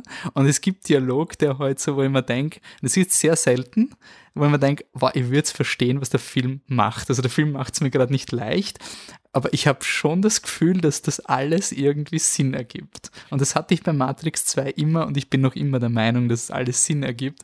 Aber sowas von überhaupt nicht wollen. Also so quasi aus die, diese Architekt, also der Neo geht dann in die, in die Quelle der Matrix, dort wo der Pfad des Auserwählten endet und er ist dann in einem, in einem von einem ein alter, alter weißer Sack in einem Sessel der ihn, der ihn dann einfach konfrontiert mit komplizierten Sätzen und auf so einem akademischen, äh, intellektuellen Niveau mit, mit Wörtern um sich herum wirbeln und auch irgendwie nicht das Gefühl vermittelt, er will da verstanden werden, weder für Neo noch fürs Publikum. Und ähm, das kann schon der letzte Strohhalm sein, warum dann die Geduld mit Matrix 2 halt irgendwie reißt. Ähm, und es wurde jetzt von den Machern von Lost, die ein katastrophales Finale einer Serie geliefert haben in meinen Augen, äh, wurde diese Szene damals zitiert nach dem Motto, hey, wir werden jetzt die Mysterien, die Lost so groß gemacht haben, jetzt nicht erklären, weil sonst wird das halt so wie in Matrix und das will halt keiner. Also es war wirklich so eine, eine Szene, die sich auch in die Popkultur eingebrannt hat, als so machst du es nicht. Ähm, ich finde, es passt halt zum Film. Also ich finde, es passt so sehr, dass da dieser arrogante Scheiß-Architekt sitzt, der dir irgendwie die Matrix erklärt, aber auf eine Art, dass du halt nicht mitkommen kannst, weil es ihm eh so wurscht ist, wenn er mit diesen scheiß Menschen redet, die ihm so am Wecker gehen und ja, es ist eh alles wurscht. Ähm, und die, die Prämisse ist eben, das ist eigentlich ein recht riesiger Twist, dass der Neo nicht der erste Auserwählte ist, sondern der sechste mittlerweile. Und es gibt alle 100 Jahre kommt der Auserwählte wieder. Alle 100 Jahre wird die Stadt Zion attackiert von den Maschinen. Und das ist eben eine, eine ähm, äh, Form of Control, wie es immer genannt wird. Ähm, also die Maschinen wollen nicht, dass die Menschen zu mächtig sind. Wenn die Menschen aber in der Matrix, also in der, in der Simulation bleiben und nicht ausbrechen können, dann destabilisieren sie das Computerprogramm. Also äh, Zion, die Stadt ist so quasi ein bisschen so ein Antivirus-Programm oder halt irgendwie so das, das Aufräumen der, der, der Mistkübel, der halt quasi diese Leute, bevor sie halt die Festplatte zumüllen von der Matrix, holen die Zion-Leute die Menschen raus, damit läuft die Matrix stabil, aber das heißt natürlich auch, immer mehr Menschen sind in Zion und immer mehr Soldaten stehen gegen die Maschinen. Und deswegen haben die Maschinen dieses, diesen Plan, alle 100 Jahre, wenn du diese kritische Population erreicht wird, dann, dann bombardieren wir Zion wieder runter. Der Auserwählte glaubt, er rettet Zion, aber was er eigentlich macht, ist, er startet die Matrix neu und startet wieder diesen Mythos, dass der Auserwählte zurückkommen wird. Und das war für mich so brillant. Also das war für mich, ich glaube, ich fall um, weil im ersten Matrix redet der Morpheus noch so, es gab einen Auserwählten, wird nie hinterfragt, woher der kommen ist und, dann, und der ist dann verschwunden und die Prophezeiung ist, er kommt wieder. Und das wird so unhinterfragt einfach genommen, weil man halt in diesem spirituellen Ding ist. Und eben wie im Matrix 2 gesagt, wenn du das Warum nicht verstehst, bist du machtlos. Und wenn du nie hinterfragst, warum war denn überhaupt ein Auserwählter da und wieso kommt denn der wieder, und diese Frage nicht durchdenkst, dann wirst du halt zu einem Werkzeug der Maschinen. Machst genau das, was die Maschinen wollen. Und das ist nach zwei actiongeladenen Filmen hart. Also es ist schon einer der größten Plot-Twists, den wahrscheinlich niemand verstanden hat, der den Film damals geschaut hat, weil es halt echt nicht leicht war. Ja, es kommt auf jeden Fall rein, auch in das, was ich vorher meinte, ne, dass äh, sozusagen der Film immer diese, diese Sachen demontiert und, und wegnimmt dessen, was man gewohnt ist und dessen man sich auch sicher sein konnte. Ähm, mit dem Lost-Finale muss ich dir widersprechen, aber ich glaube, das sehen wir uns für einen anderen Podcast auf. Ich fand das, fand das ganz toll, wie sie es aufgelöst haben.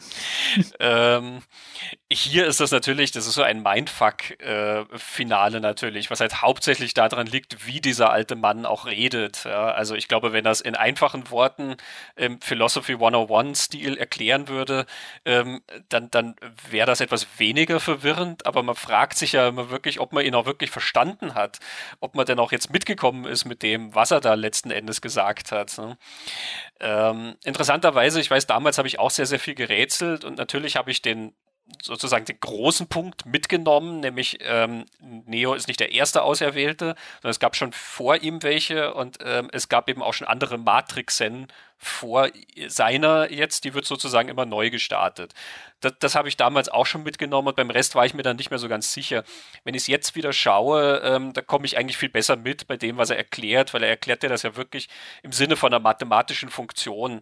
Also ich glaube, er soll ja auch eben dieser nüchterne Mathematiker sein, wie ein Programmierer eben, der sagt, das ist it's a necessary function, sagt er eben. Ähm, so wie du das ja jetzt auch in sozusagen einfacheren Worten erklärt hast, als es der Architekt macht, eben warum es einen Auserwählten braucht ähm, und warum das dann zu diesem logischen Ende kommen muss.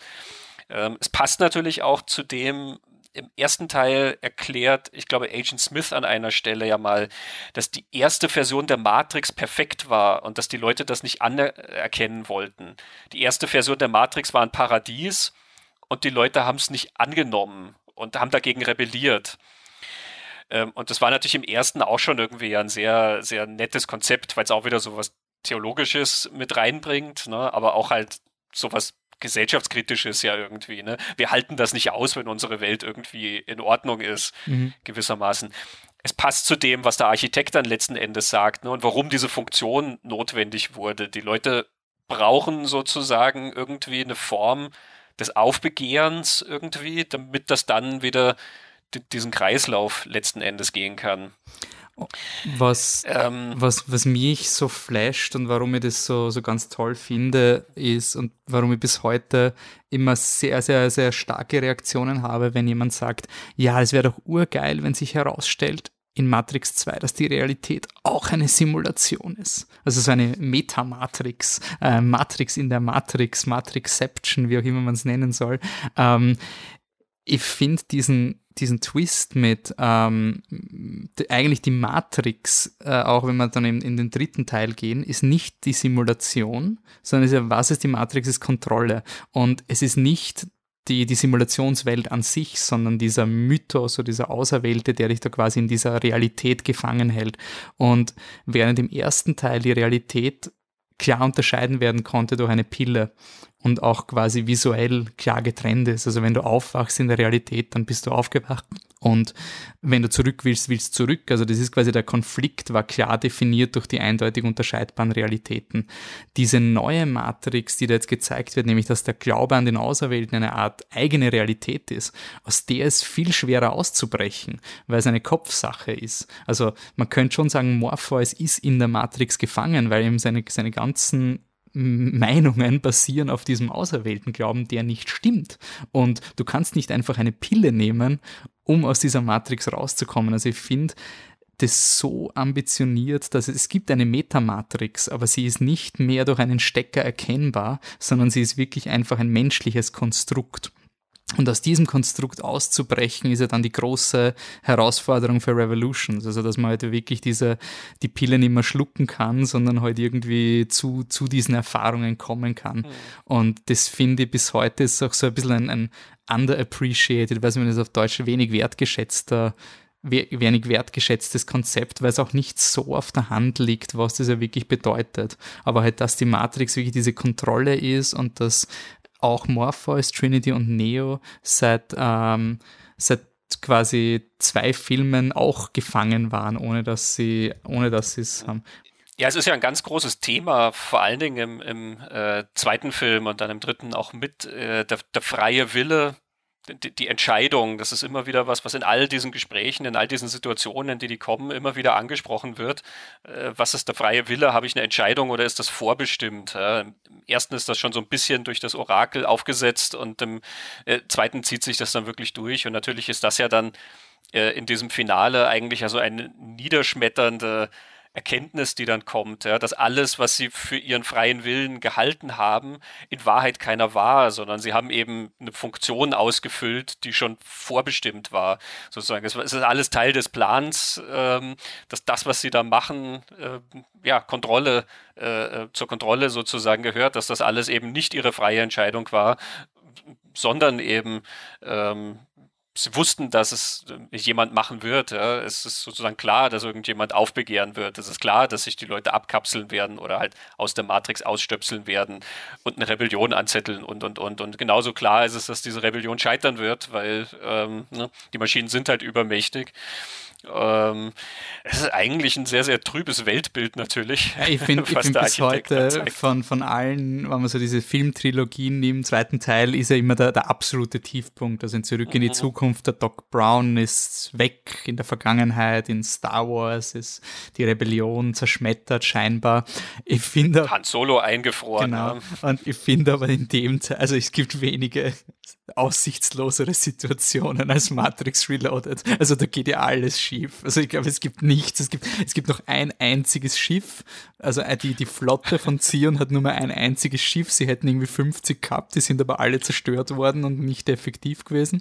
Der Auserwählte liegt im Koma. Generell ist der Auserwählte kompletter Schwachsinn.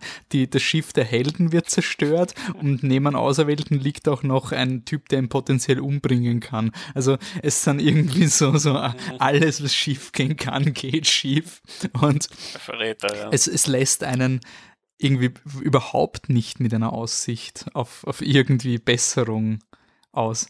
Und ja, das Einzige, was kommt, Jay, da, da, muss ich natürlich unterbrechen, ähm, es kommt ja zwischen dem Architekten und unserem äh, Held, der im Koma liegt, noch eine Sequenz, nämlich warum er im Koma liegt, nämlich, dass er diese Wächter der Maschinen in der tatsächlichen Maschinenwelt stoppen kann mit seinen Gedanken.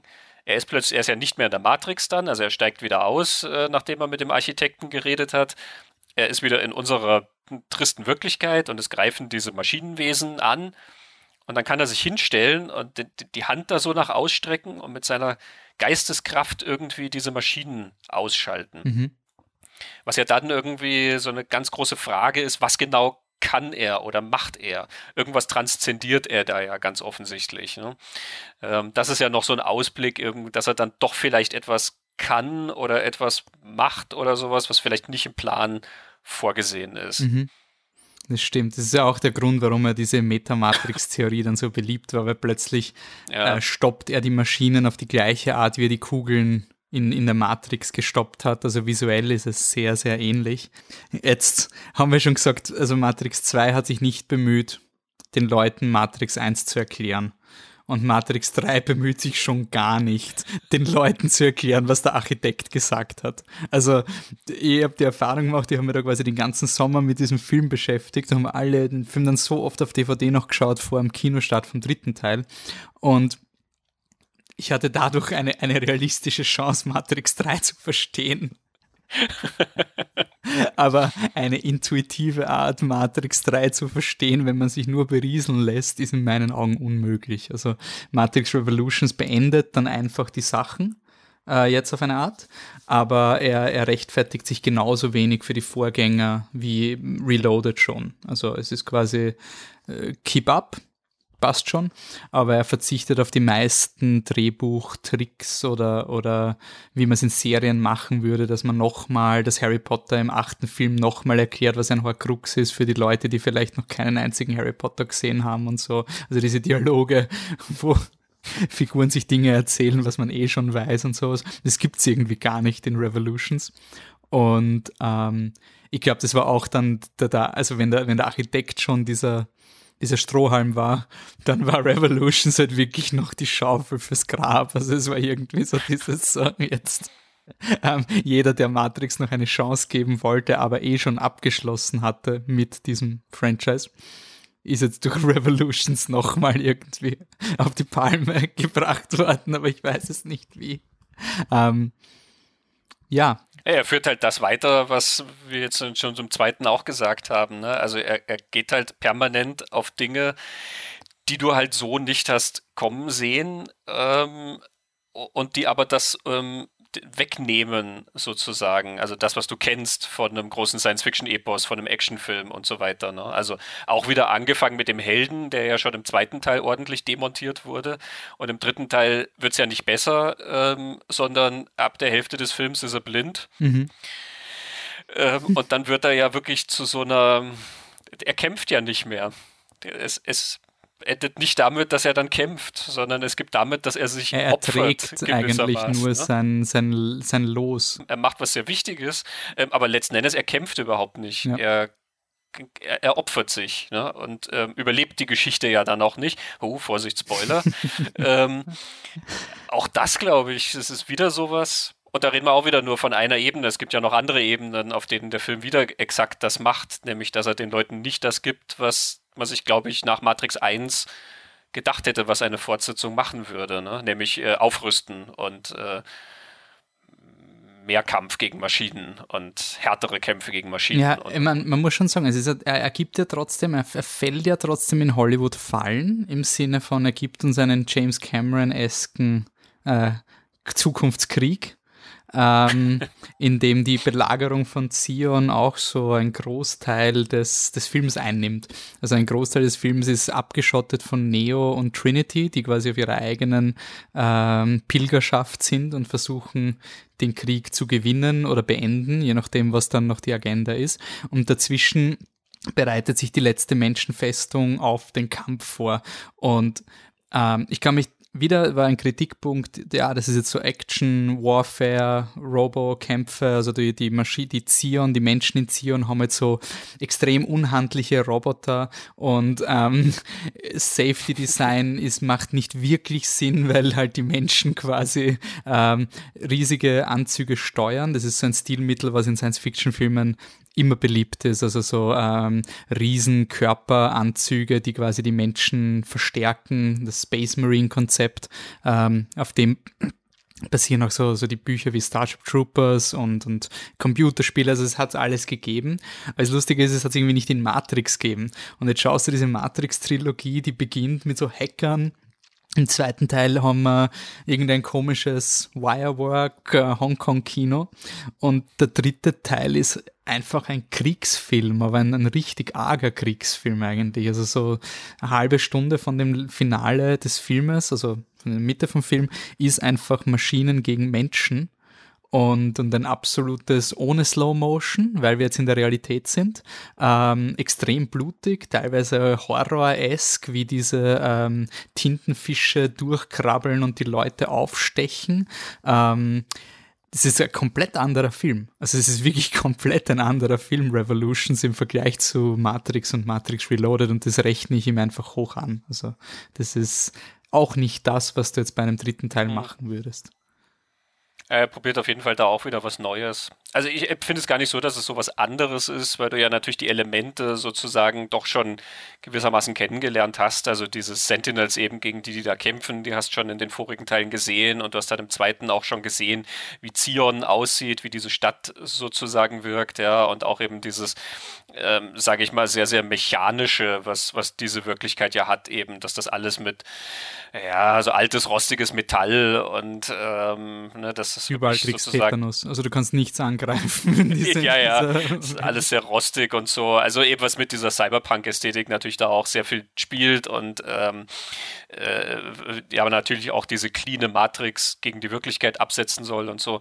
Also reden dann auch immer über die kommende Maschine und den kommenden Krieg und sowas und hier kriege ich ihn jetzt sozusagen serviert, diesen Krieg. Also von daher hatte ich nicht das Gefühl, ich bin jetzt in einem anderen Film oder so, sondern es ist schon eine logische Fortsetzung dessen, ähm, was kommt. Aber ja, ähm, wir sind halt eigentlich nur noch zweimal wirklich in dieser Matrix, nämlich ganz am Anfang vom Film, ähm, wo wir dann noch einmal so eine extrem stilisierte Kampfsequenz kriegen, wo die dann so an die Decke springen und sozusagen kopfüber rumlaufen und so weiter.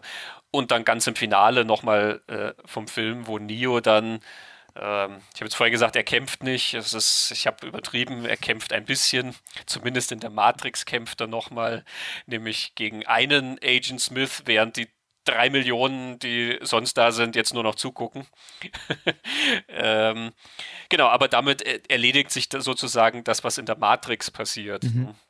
Nein, das ist, also für mich war es, äh, also man muss wieder Teenager-Gehirn, ähm, so, so, so, ich glaube, da muss man auch ein bisschen empfänglich dafür sein, aber es gibt halt nicht so viele Sci-Fi-Kriegsfilme und das ist irgendwie ein Genre, dem ich komischerweise viel abgewinnen kann. Ich weiß bis jetzt nicht warum, aber mir jetzt fasziniert, dass quasi diese Realität immer, immer mehr eingenommen wird. Also je, wen, je mehr man sich quasi von der Matrix löst umso mehr geht es um diese, diese Welt, in der halt Leute sterben und nicht nur, ähm, wie sie halt bisher gestorben sind, dass sie eben, wenn du quasi in der realen Welt stirbst und du bist in der Matrix drinnen, fällt dein Avatar einfach zu Boden. In diesem Film es, sie starben schon vorher blutig, aber in dem Film treiben sie es on top. Also die Leute in der Realität sterben, auch wenn Neo in der realen Welt erblendet wird.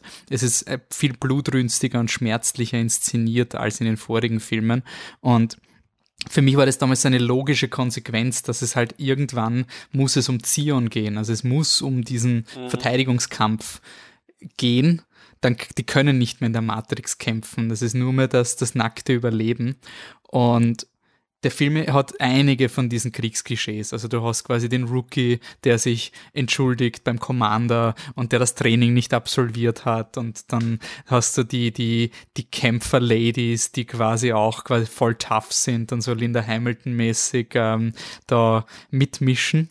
Ich finde aber, was er trotzdem macht, ist eine gute äh, Action-Dramaturgie du, du weißt einfach mhm. immer, worum es geht. Also so, da ist das Schiff, da ist die Stadt, Schiff muss zur Stadt, großes Tor ist im Weg, plötzlich kommen diese Wächter und sabotieren das Tor. Okay, ich weiß, neue Information, Tor geht nicht auf, wie geht Tor auf? Also es ist eine exzessive Kampfsequenz und auch eine extrem überstilisierte Sequenz. Also, dass die, diese Sentinels, diese, diese Tintenfische, die könnten jederzeit die Menschen einfach umbringen.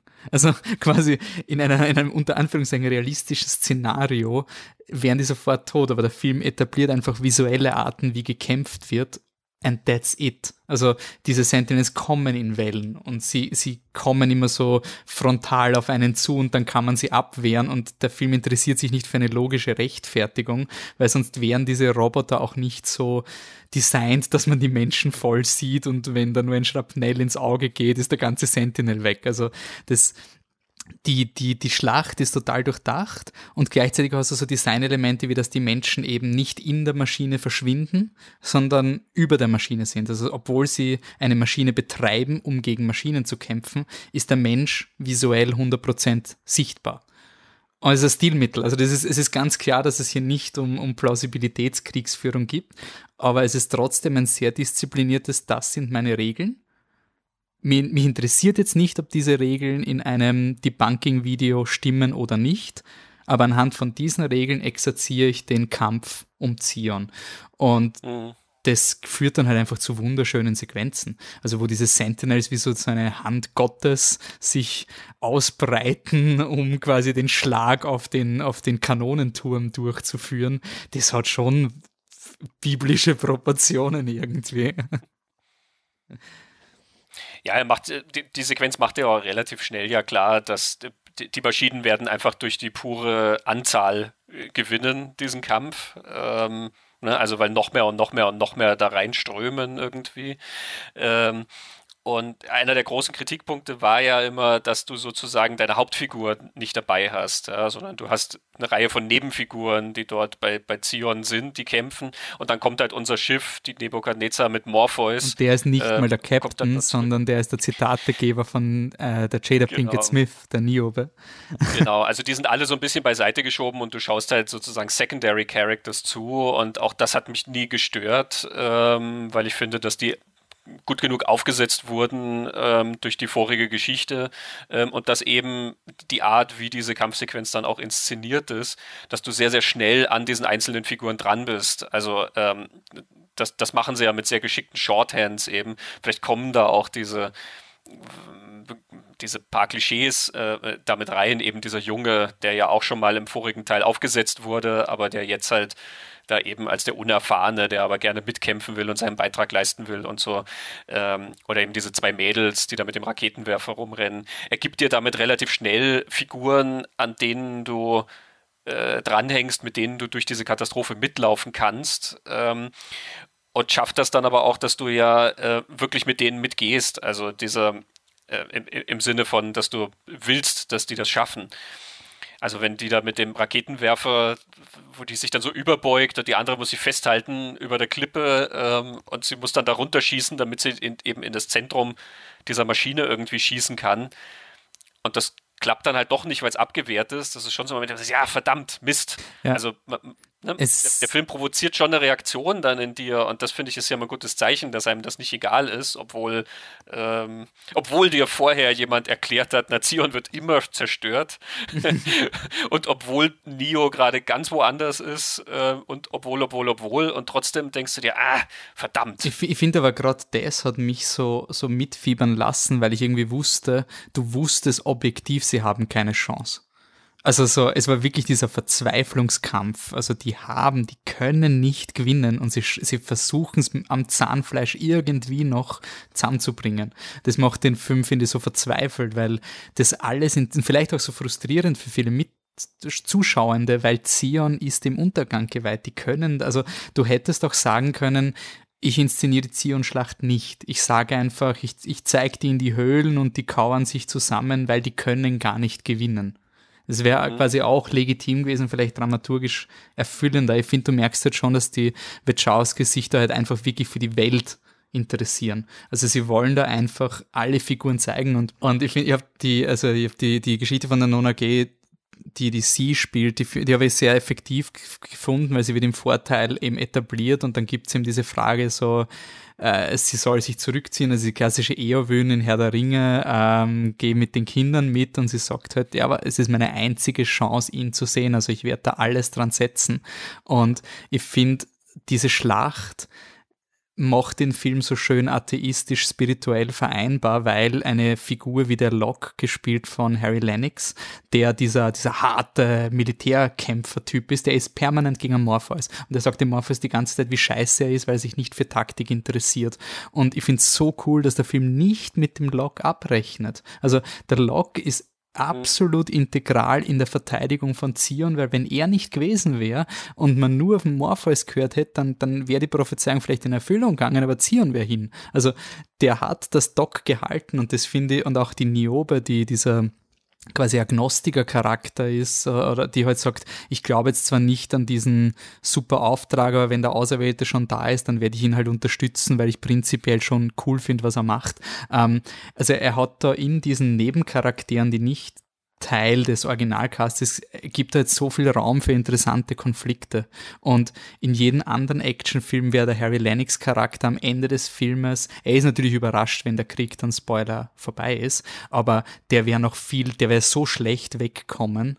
Und mhm. ich finde, er kommt überhaupt nicht schlecht weg. Ich finde, du, du, verstehst seine Frustration. Also wenn er am Ende des Films sagt, äh, ich will keine Prognosen mehr geben, ob wir es schaffen, wendet euch an den Morpheus und wird gefragt, wieso? Und er so, ja, weil er der Einzige ist, der an ein Wunder glaubt. Also ich finde, es ist keine ungute Szene, sondern der ist am Ende. Der, der weiß rational, ich habe alles gemacht und das Doc ist verloren und Zion ist im Arsch. Und das finde ich wirklich spannend an dem dritten Teil, dass er eben diese Bühne diesen Nebenfiguren gibt. Ähm, natürlich, der Down Downturn ist vielleicht für viele, dass du ihm einfach nicht so miteiferst. Also das ist, ist so irgendwie in der Geschichte. Ich habe es trotzdem, finde es eine, eine extrem spannende Sequenz bis heute. Also bis zum, natürlich, es geht alles schief bis zum Schluss. Also so, da, da, da, das Magazin klemmt und dann geht das nicht und so weiter. Aber es, obwohl die Figuren so oberflächlich sind, schafft es der Film durch so banale Action-Szenen, dich zu emotionalisieren, wie zum Beispiel sie schießen einen, einen Bein, diese Bohrer stehen auf vier Beinen und dann wird ein Bein von diesem Bohrmaschine weggeschossen und sie fällt fast um und du denkst dir, ja, ja, die Helden haben es geschafft. Und dann fängt er halt den Sturz noch auf und denkst, ah scheiße, jetzt müssen es das zweite mhm. Bein. Und dann haben sie das zweite Bein nicht weggeschossen, dann kommt schon der nächste Bohrer und du bist so, ah come on. Es ist irgendwie so, jetzt reicht's aber langsam mit diesen scheiß Bohrern. Also ich finde, du bist halt wirklich extrem in diesem Zermürbungskampf mit Zion, mit, mhm. wenn du dich, wenn du es willst. Also ich, ich verstehe, warum Leute da aussteigen. Ähm, ich finde es aber trotzdem eine sehr spannende ähm, Komponente im dritten Teil. Absolut, ja. Okay, dann gehen wir weg von diesem rationalen Müll und gehen mal in metaphysischen Bullshit. Genau, das Handfeste lassen wir hinter uns. wir jetzt mal unser Bewusstsein. Jetzt wird es wirklich transzendental hier. Ähm, ja, du hast schon angekündigt, Neo ist auf einem Argentrip irgendwie im dritten Teil. Ja, also wir müssen ja jetzt alles spoilern, was ihr zu spoilern gibt, aber ich meine, äh, ich bin ja sowieso nie Spoiler empfindlich und ähm, ich glaube, bei Matrix sind die Leute eher dankbar, wenn man es erklärt, als dass sie sagen, hey, was soll das? das wir machen keine Spoiler-Warning, wir machen eine Explanation-Warning hier. ja, genau. äh, naja, was heißt Erklärung? Ne? Also äh, ich finde es ja sehr faszinierend. Es läuft darauf hinaus letzten Endes. Neo beendet den Kampf, äh, diesen Krieg zwischen Mensch und Maschine, indem er einen Frieden aushandelt zwischen beiden Parteien. Ähm, ist natürlich was, was man so nicht hat kommen sehen. Ähm, ich finde das auch sehr faszinierend, weil ähm, der Mensch hat ja diese Eigenschaft, dass wenn man ihm zwei Wahlmöglichkeiten gibt, er sich irrsinnig schwer tut, eine dritte zu sehen. Mhm. Ja, deswegen funktionieren meistens Überredungstaktiken damit, dass man dir entweder oder präsentiert ähm, und dann kommen die wenigsten Leute auf den Gedanken zu sagen, ja, aber wir könnten ja eigentlich auch noch das machen. Ähm, und hier ist es dann auch so. Also der Krieg zwischen Mensch und Maschine ähm, kann ja sozusagen nur auf zwei Weisen enden. Ja? Entweder siegen die Menschen oder es siegen die Maschinen. Und der Film sagt, nee, ähm, es siegt einfach überhaupt niemand. Es, es endet mit einem Frieden, der ausgehandelt wird. Und der wird dadurch ausgehandelt, dass Neo sich opfert, indem er sozusagen eine Sache für die Maschinen macht. Er hilft ihnen ja, ähm, damit die Matrix weiter bestehen zu lassen. Das macht er damit, indem er Agent Smith ausschaltet, der ähm, ja als Virus immer noch weiter die Matrix durchseucht ähm, das sind so Szenen, die im Jahr 2020, 2021 so einen gewissen Beigeschmack kriegen. Ne? ähm, witzig, im ersten Teil redet ja Agent Smith noch über den Menschen, dass der Mensch wie ein Virus das einzige Lebewesen ist quasi, was sich immer weiter und weiter vermehrt, ohne auf seine Ressourcen zu achten. Ähm, so in etwa erklärt er das. Stimmt natürlich nicht, ähm, aber es gibt eine sehr gute, schmackige äh, Erklärung dann dafür. Ähm, jetzt ab dem zweiten Teil ist er ja selber wie so ein Virus, mhm. der alles durchdringt und sich immer weiter und weiter dupliziert und am Ende eben von diesem dritten Teil besteht die Matrix ja nur noch aus Agent Smith sozusagen. Und er droht schon in die tatsächliche Welt überzutreten. Er ist ja über diesen Verräter, den wir da kurz mal erwähnt haben, der am, am Cliffhanger vom zweiten zu sehen ist, ähm, ist er ja sozusagen schon, hat er schon einen Schritt in die tatsächliche Welt gemacht, in unsere. Und ähm, die Implikation ist natürlich die, dass er auch dort dann weiter äh, sich verbreiten würde oder mehr Macht und Kontrolle gewinnen würde oder so. Ähm, Neo erklärt ja dann diesem Maschinenhaupt, was auch immer, ja, Skynet. Den Deus Ex Machina. Der heißt wirklich so. Na bitte. Für mich ist das so ein bisschen Skynet. Ne? Ja ähm, erklärt ja, Agent Smith ist außer Kontrolle und der wird quasi auch euch ähm, für euch eine Bedrohung ähm, und deswegen, das ist dann das, was er macht, um den das Equilibrium ja sozusagen herzustellen, ne? das Gleichgewicht zwischen äh, Mensch und Maschine, das Gleichgewicht zwischen Matrix und Wirklichkeit, ähm, die Balance zwischen allem, was sonst die Funktion ja gemacht hätte ähm, die dieser Architekt eingebaut hat. Mhm. So erklärt es ja der Architekt. Ne? Die Funktion ist dazu da, um das sozusagen auszubalancieren, dass gewisse Elemente der Matrix so und so nicht funktionieren. Ja, und es ist ja spannend, weil du sagst, es gibt nur die zwei Möglichkeiten. Also es ist wirklich auch ein, ähm, die Art, wie Neo den Krieg beendet. Es ist ein Plot-Twist, der Vorbau hat. Also die, die, der, der Frieden zwischen den Maschinen ähm, ist, wird dir nicht, es wird nicht mit dem Holzhammer gehaut und ich glaube, es ist auch einer dieser Dinge, wo man dann sagen würde, es ist halt dramatisch schlecht, weil man versteht nicht, was der Held ist. Normalerweise muss man sagen, der Held muss den Button drücken und der wurde schon am Anfang vom Film etabliert und wenn er das macht, was er gesagt hat, dann passiert das. Ähm, die Wachowskis lassen das Publikum eigentlich komplett im Dunkeln äh, und äh, etablieren auch nur sehr implizit die äh, Mechaniken, wie es dann funktioniert und warum die Maschinen bereit sind. Und das Spannende ist, dass dieser Frieden, wenn man den Film das erste Mal schaut, kommt es halt so richtig so aus dem Nichts. So, jetzt ist einfach Frieden mhm. zwischen den Maschinen und Menschen. Was the fuck, was ist das für ein Scheiß? Und es ist irgendwie so auch ein Ende, wo ich oftmals gelesen habe, ähm, es hat sich nichts geändert, weil die Matrix existiert noch und es muss ja quasi jede epische Geschichte hat eben eine Rechtfertigung, warum sie genau zu dem Zeitraum spielt. Also Herr der Ringe, also abgesehen von den tausend Serien, die sie noch machen, aber Herr der Ringe spielt ja auch genau da, weil sie da den Bösen besiegen. Und in Star Wars wird halt die Dunkelheit vernichtet und ähm, in Game of Thrones wird das Herrschaftsprinzip hinterfragt. Also alle diese Geschichten haben einen Grund, warum sie genau diesen Ort aussuchen und die Geschichte von diesen Leuten erzählen, obwohl die Welt Jahrtausende alt sein kann. Und am Ende dieser Trilogie scheint es, als hätte sich nichts geändert, denn die Matrix existiert noch. Es hat sich aber schon fundamental was geändert, weil alle sind jetzt bereit für Veränderungen. Also die, die Maschinen waren eigentlich nie bereit, in ihrer komfortablen Situation sich auf Veränderung einzulassen, weil es war einfach leichter und stabiler und kontrollierbarer, die Menschen immer wieder zu töten. Ähm, das hat aber nur funktioniert, solange der Auserwählte mitspielt. Also dieses ganze The Problem is Choice. Also die ganze, die Maschinen war auch auf eine Art in einer Matrix gefangen, nämlich in diesem, wir müssen das halt mitmachen.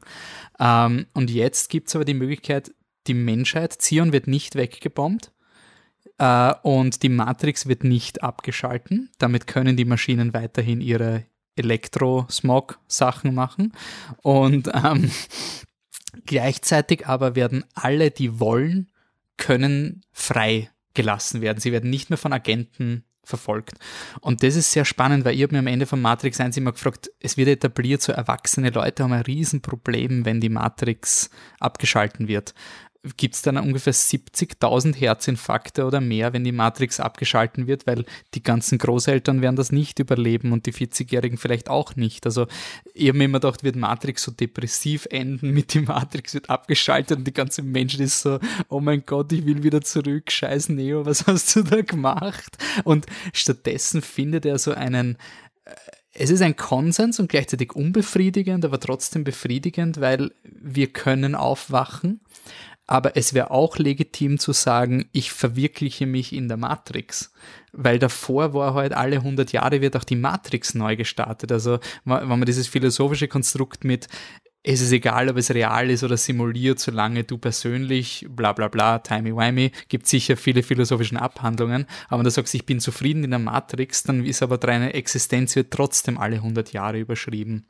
Und das ist ein Prinzip, was ja auch in der katholischen Kirche gibt, also dass Jesus die Tür zum Himmel öffnet, indem er stirbt.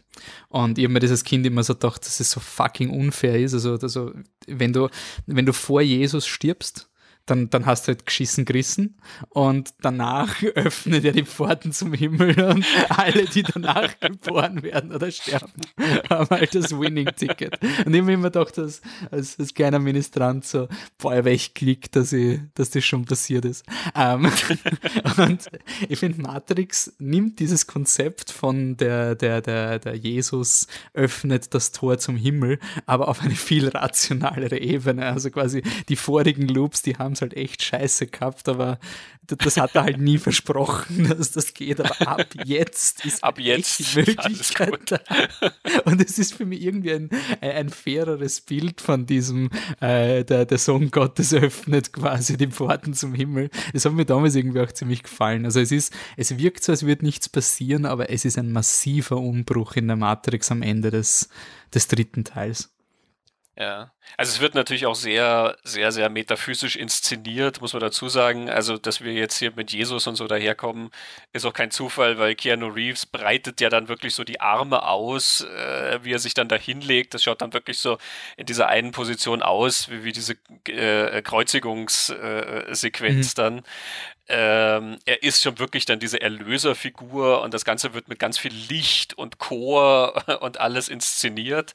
Ähm, auch das, glaube ich, fanden natürlich viele Leute dann uncool, ähm, wo du halt ansonsten sowas mit Action beendest, dass das hier auf eine so deutlich spirituelle Weise beendet wird. Mhm.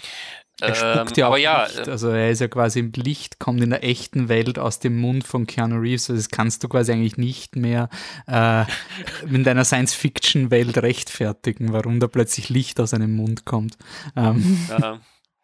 Aber ja, es ist auch wirklich was, was aufgesetzt wurde, wie du sagtest. Ähm, wenn man es dann sozusagen wieder anschaut, im zweiten Teil geht es dann auch in jeder Begegnung, in jeder Sequenz immer wieder drum, ähm, dass es ja eine andere Seite geben könnte. Also schon am Anfang, wenn, wenn Neo in, in Zion ist, dann zeigt ihm einer von den Ältesten dort, zeigt ihm unten den Maschinenraum und erklärt ihm ja dann quasi, ja, wir brauchen diese Maschinen hier, um zu überleben. Und derweil kämpfen wir gegen Maschinen. Ist doch ganz interessant. Mhm.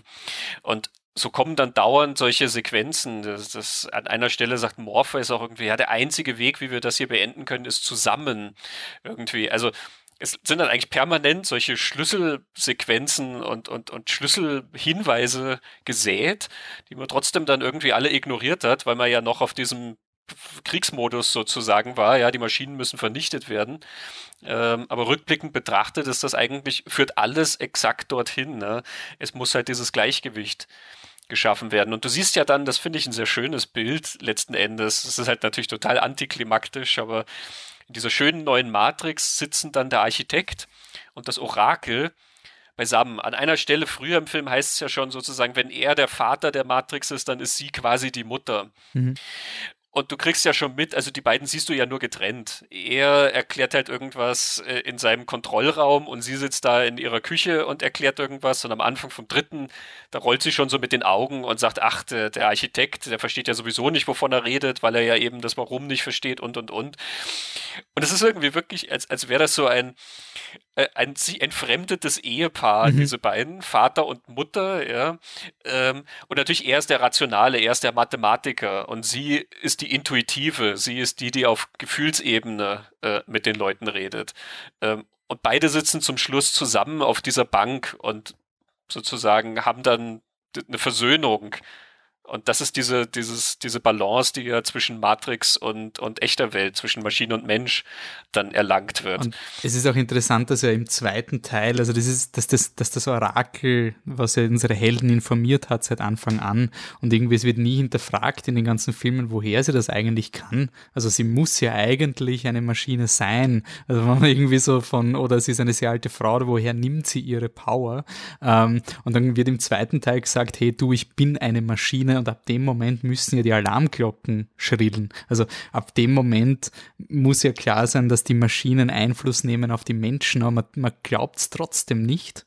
Und eigentlich die Mutter der Matrix navigiert da permanent ähm, diese, die, die Hauptdarsteller mit. Und sie ist ein bisschen so dieser soziale Reformator. Also sie ist halt wirklich, sie setzt mhm. da halt alles auf die, auf die Karte ich habe da so meine private Verschwörungstheorie, dass sie den Agent Smith eben gezielt erschaffen hat, ähm, weil er nennt sie auch Mom in einer Szene, es hat für mich gereicht, das confirmed, ähm, dass sie halt, sie setzt bewusst, ähm, versucht sie dieses System zu stören, weil die Maschinen in ihrem ähm, behäbigen äh, Werdegang einfach sind. Und die Frage bleibt halt dann trotzdem offen, ob sie das aus Empathie gemacht haben oder ob sie auch gesehen hatten, ja, langfristig geht das halt nicht, wir müssen uns mhm. ändern. Also, aber trotzdem ist dieses Orakel und die Maschinen sind, sind das Orakel wird von Anfang an als echte Person wahrgenommen dann gibt's im zweiten Teil die Bestätigung, ich bin eine Maschine. Sie wird weiterhin eigentlich vom Publikum, also für mich zumindest intuitiv weiterhin als vollwertige Person gesehen. Und trotzdem ist es total weird, wenn im dritten Teil dann eine, ein, eine externe Figur kommt, der, der Ramakandran. Das ist eine, so eine Programmiererfigur, ein Programm, also eine Maschine, der dem Neo erklärt, er liebt seine Tochter.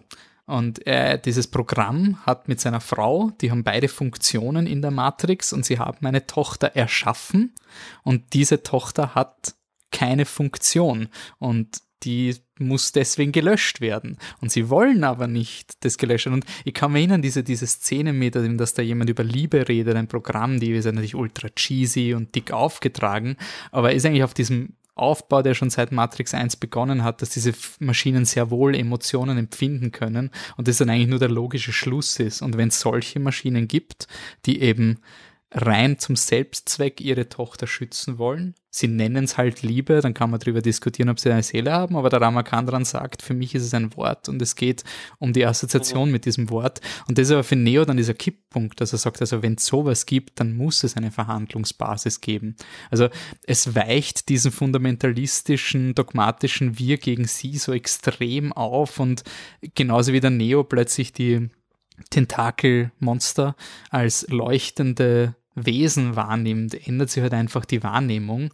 Aber es war immer schon da und trotzdem kommt es aus dem Nichts. Also es ist faszinierend in meinen Augen. Ja, ein Konflikt basiert ja immer darauf, dass du sozusagen den Feind eigentlich als so eine homogene Masse irgendwie ja wahrnimmst. Ne? Eben, es geht am Anfang immer um die Maschinen, die Maschinen. Das ist irgendwie so ein, Netz irgendwie, ja, kannst du mal sagen, die Borg, die Borg oder was auch immer. Ne?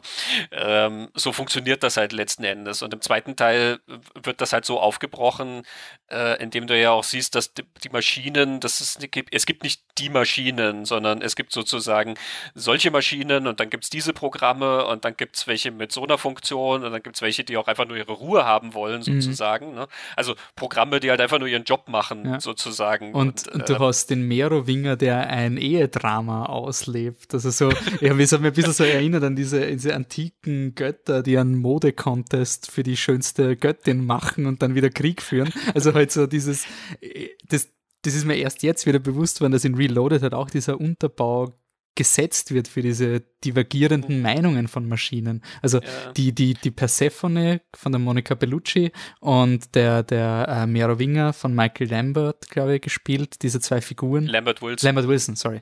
Ähm, die haben ein Eifersuchtsdrama. Also das ist ja auch so ein Hinweis, so das ist ja. nicht mehr, das ist keine Funktion der Matrix mehr, sondern denen ist Fahrt. Ja, er ist ja auch ein, ein, Machtmensch. Ja. Er sagt ja dann auch an einer Stelle zu Neo, ich habe deine Vorgänger auch schon alle überlebt. Mhm. Ähm, ne? Also der ja seit sehr, sehr langer Zeit schon irgendwie da drin ist. Der ist ja wie so ein Renegat in dieser Matrix. Ja. Der will halt einfach für sich selber. Das ist halt natürlich ein Hedonist. Ja. Es geht um seine eigene, sein, sein eigenes Vergnügen, es geht um seine Macht und so weiter. Mhm.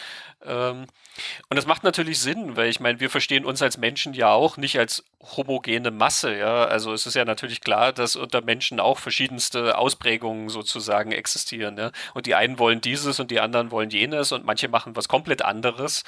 Ähm, also warum soll es nicht so auch auf der Maschinenseite so letzten Endes funktionieren?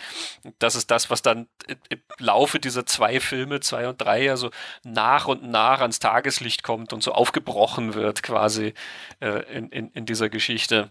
Und im Vergleich zu vielen anderen Erlöserdramen, man hat ja dann immer die Prophezeiung und es kann durchaus sein, dass die Prophezeiung erfüllt sich nicht und dann erfüllt sie sich eh, weil man hat es ein bisschen falsch verstanden. Ich finde aber schon, dass in, in Revolutions es wirklich sich so anfühlt, als würde das wirklich hart erarbeitet sein. Das ist der erste Film, wo die Figuren ihre eigenen Entscheidungen treffen dürfen oder können. Und sie sind sich einfach bis zum Schluss nicht sicher und Neo sagt ja auch die ganze Zeit, also das Orakel, sie versuchen dann immer diesen, diesen Rettungsanker mit, hat dir das Orakel das gesagt? Weil dann glaube ich es dir.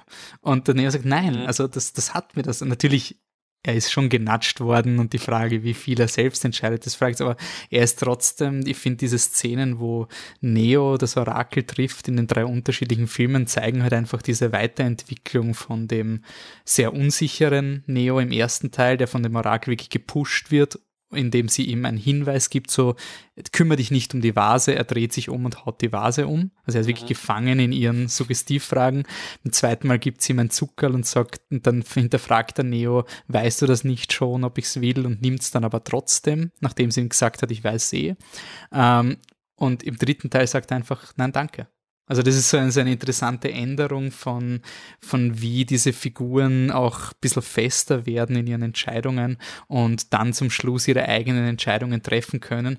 Auch Entscheidungen, die eben nicht im System vorgesehen sind. Also vielleicht das Orakel hat es irgendwie vermutet, aber sie sagt ja auch zum Schluss, ganz sicher war sie sich nicht. Also es war schon ein Gamble von ihr. Also sie war nicht allwissend und es ist nicht quasi von Gott gekommen. Ich bin wirklich noch immer sehr, sehr überrascht, was jetzt da drin ist, auch jetzt noch beim nochmal schauen. Also es ist wirklich eine sehr stringente Geschichte.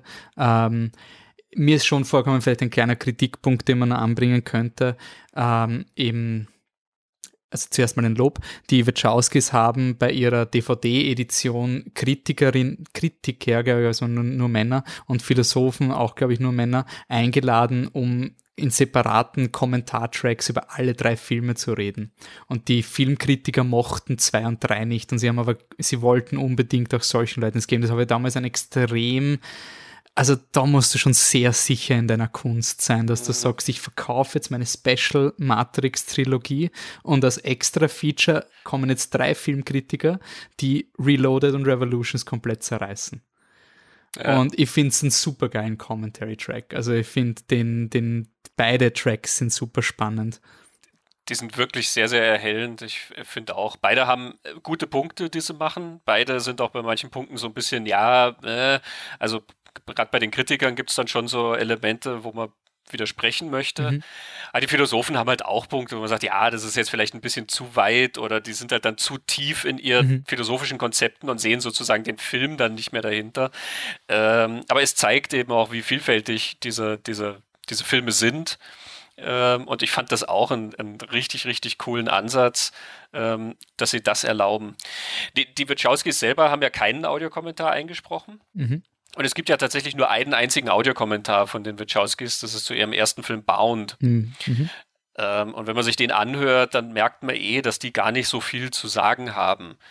Also das, das meine ich nicht böse, sie haben, glaube ich, sehr, sehr viel zu sagen, aber nicht auf einem Audiokommentar. Mhm. Auf dem Audiokommentar zu bauen, sitzen sie da und erzählen halt die eine oder andere Anekdote, wie was gemacht wurde, aber es ist einfach nicht wahnsinnig interessant oder so. Mhm.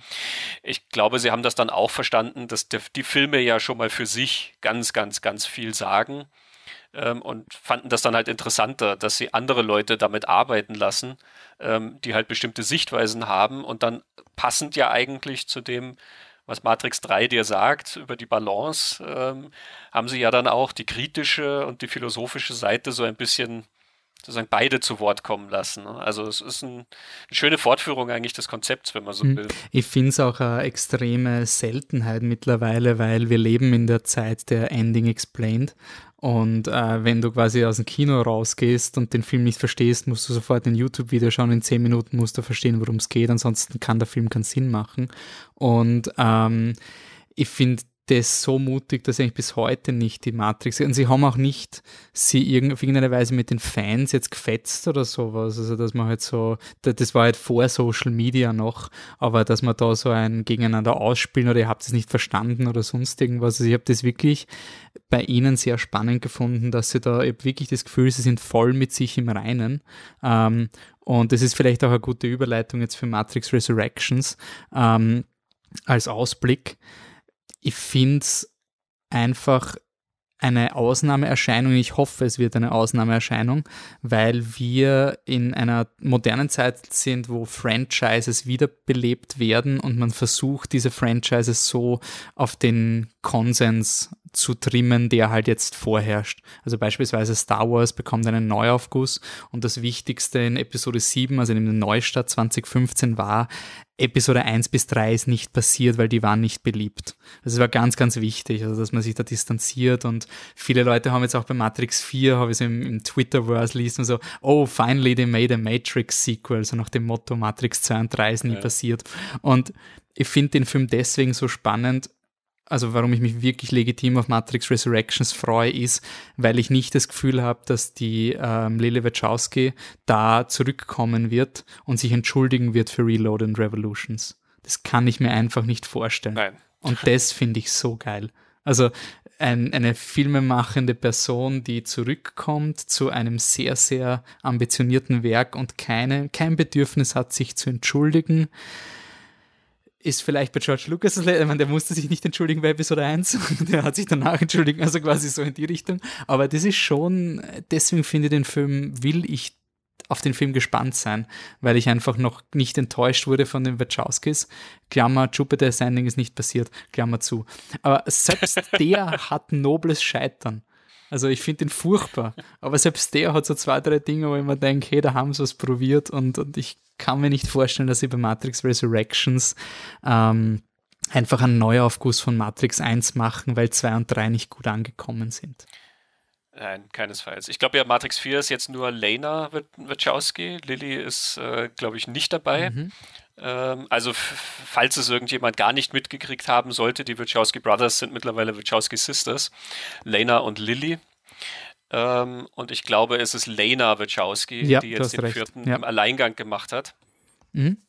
Ähm, aber nein, ich glaube auch, dass das ist, wird eine ähm, eine passende Fortführung dieses Gesamtkonzepts werden. Ähm, also ich finde auch nicht, dass sie Grund hätte, sich zu rechtfertigen oder irgendwas ähm, für diese Sequels. Ich glaube, es ist auch manchmal äh, tatsächlich ungesund, ähm, diese ständige Interaktion, die man halt oft sieht und ähm, man sieht das ja mittlerweile sehr häufig, dass dann halt irgendwo in einer Blase so ein Aufschrei dann irgendwie kommt, der dann irgendwie ja Druck ausüben soll auf die Kreativschaffenden. Mhm. Und ähm, das endet nie gut. Das, also. Nein, das endet überhaupt nie gut. Und ich meine, Kunst ist halt nun mal kein Buffet, wo du dir halt wünschst, äh, was du kriegst. Ja, und mein Gemüse will ich aber nicht essen, deswegen ist das nicht dabei. Ähm, da kriegst du dann halt einfach wirklich nur Sachen von der Stange. Da kriegst du halt Ikea-Ware bei raus, aber ähm, halt keine originäre Kunst mehr. Ähm, und ich glaube auch nicht, dass Matrix 2 und 3 so entstanden wären, wenn sich damals schon die Leute hätten wünschen können, wie das Fortsetzung aussähe, sondern es wäre dann eben ähm, mehr von Matrix 1 gewesen letzten Endes. Es mag Fans geben, die sagen, hey, das hätte ich viel lieber gesehen als Matrix 2 und 3. Das mag ja auch durchaus legitim sein, je nachdem, was ich aus dem ersten rausziehe. Ähm, aber es macht letzten Endes, finde ich, auch diese Stimmen ärmer, wenn man darauf abzielt, dass das immer so eine Gleichschaltung sein soll, dass es halt immer sozusagen den Wünschen von jemand anderem entsprechen soll. Mhm. Das Tolle an den Wachowskis ist ja gerade das, dass sie so eine eigene Stimme haben. Ähm, und manchmal führt das zu Sachen, denen man mit Schulterzucken begegnen kann oder mit einem großen Fragezeichen. Ne? Und manchmal führt das zu Sachen, die die Popkultur auf Jahre und Jahrzehnte beeinflussen und prägen. Aber es ist definitiv eine Wachowski-Geschichte. Diesen Film hätte niemand anders machen können. Ähm, die, und dieses Phänomen hätte auch niemand anders so hingekriegt. Mhm. Das ist, weil die Wachowskis das so gemacht haben. Gerade deswegen finde ich es wichtig eben auch, dass die Filmemacher ähm, diese Freiheiten behalten. Ähm, ich habe bislang nur einen Trailer gesehen. Es gibt ja mittlerweile noch neue. Ich habe nur den ersten gesehen. Ähm, der hat mir gereicht im Sinne von, dass ich sehe, dass er mich neugierig macht und ich wissen will, was sie jetzt machen. Ähm, es ist ja, Keanu ist wieder dabei und Carrie Ann Moss ist wieder dabei. Ähm, und sie kennen sich ja offensichtlich nicht und haben aber das Gefühl, dass sie sich schon mal begegnet sein könnten in diesem Trailer. Und allein dieser Hook bei mir mhm. macht mich schon neugierig, dass ich sage, ich glaube, die wissen genau, was sie mit dieser Welt noch alles machen können. Und ich bin echt neugierig und drauf. Ich finde es deswegen ist es für mich ein legitimes Sequel, weil es nicht mit einer neuen Figur beginnt, die Neo sucht, sondern mhm. Neos Geschichte wird fortgeführt. Also auch in dem Kritiker-Kommentartrack meinen die Philosophen, Matrix ist eine Geschichte nicht nur von Neo, sondern von Neo und Trinity, die quasi so gemeinsam leben und gemeinsam sterben auf eine Art. Und deswegen, wie dann diesen, diesen Vierer-Trailer gesehen haben mit Carrie Ann Moss und ähm, Keanu Reeves, sein, okay, na, es bleibt diese Geschichte so ähnlich wie Scream 4 beispielsweise auch eine echte Fortsetzung von Scream ist, weil die Figuren weitergeführt werden. Sie sind nicht nur, äh, sie winken blicken nicht nur in die Kamera in der Mitte vom Film, aber es ist quasi ein anderer Film, der neben ihnen passiert. Das kann ich mir noch, also nachdem ich diesen Trailer gesehen habe, war ich halt wirklich davor null Interesse, also Interesse, weil ich mag alle Matrix-Filme folglich, habe ich keinen Grund, mich nicht auf den nächsten Film zu freuen. Also mhm. ähnlich wie bei Fluch der Karibik 4, ich war der Einzige im Kinosaal, der keinen Grund hatte, nicht gehypt zu sein auf diesen Film, weil ich alle Filme mochte. Und ich habe zu allen anderen gesagt, wie sie enttäuscht waren, ihr, ihr seid selber schuld, weil ihr habt schon zwei und drei Scheiße gefunden. Und eine ähnliche Karte ist jetzt bei Matrix 4 so ein, ich habe keinen ja, Grund, Matrix 4 nicht äh, enthusiastisch entgegenzustellen. Also ich habe generell, aber gut, also da kommen wir jetzt, da kommen wir selber in so filmphilosophische Betrachtungen oder sowas, aber ich habe generell immer das Gefühl, wenn ich einen neuen Film habe und auch wenn es Fortsetzung Teil so und so ist, ja, Teil 10 oder sowas, aber ich weiß, dass die, die dahinter stecken, ähm, die überlegen sich schon was, die wollen auch was machen, die wollen was erzählen.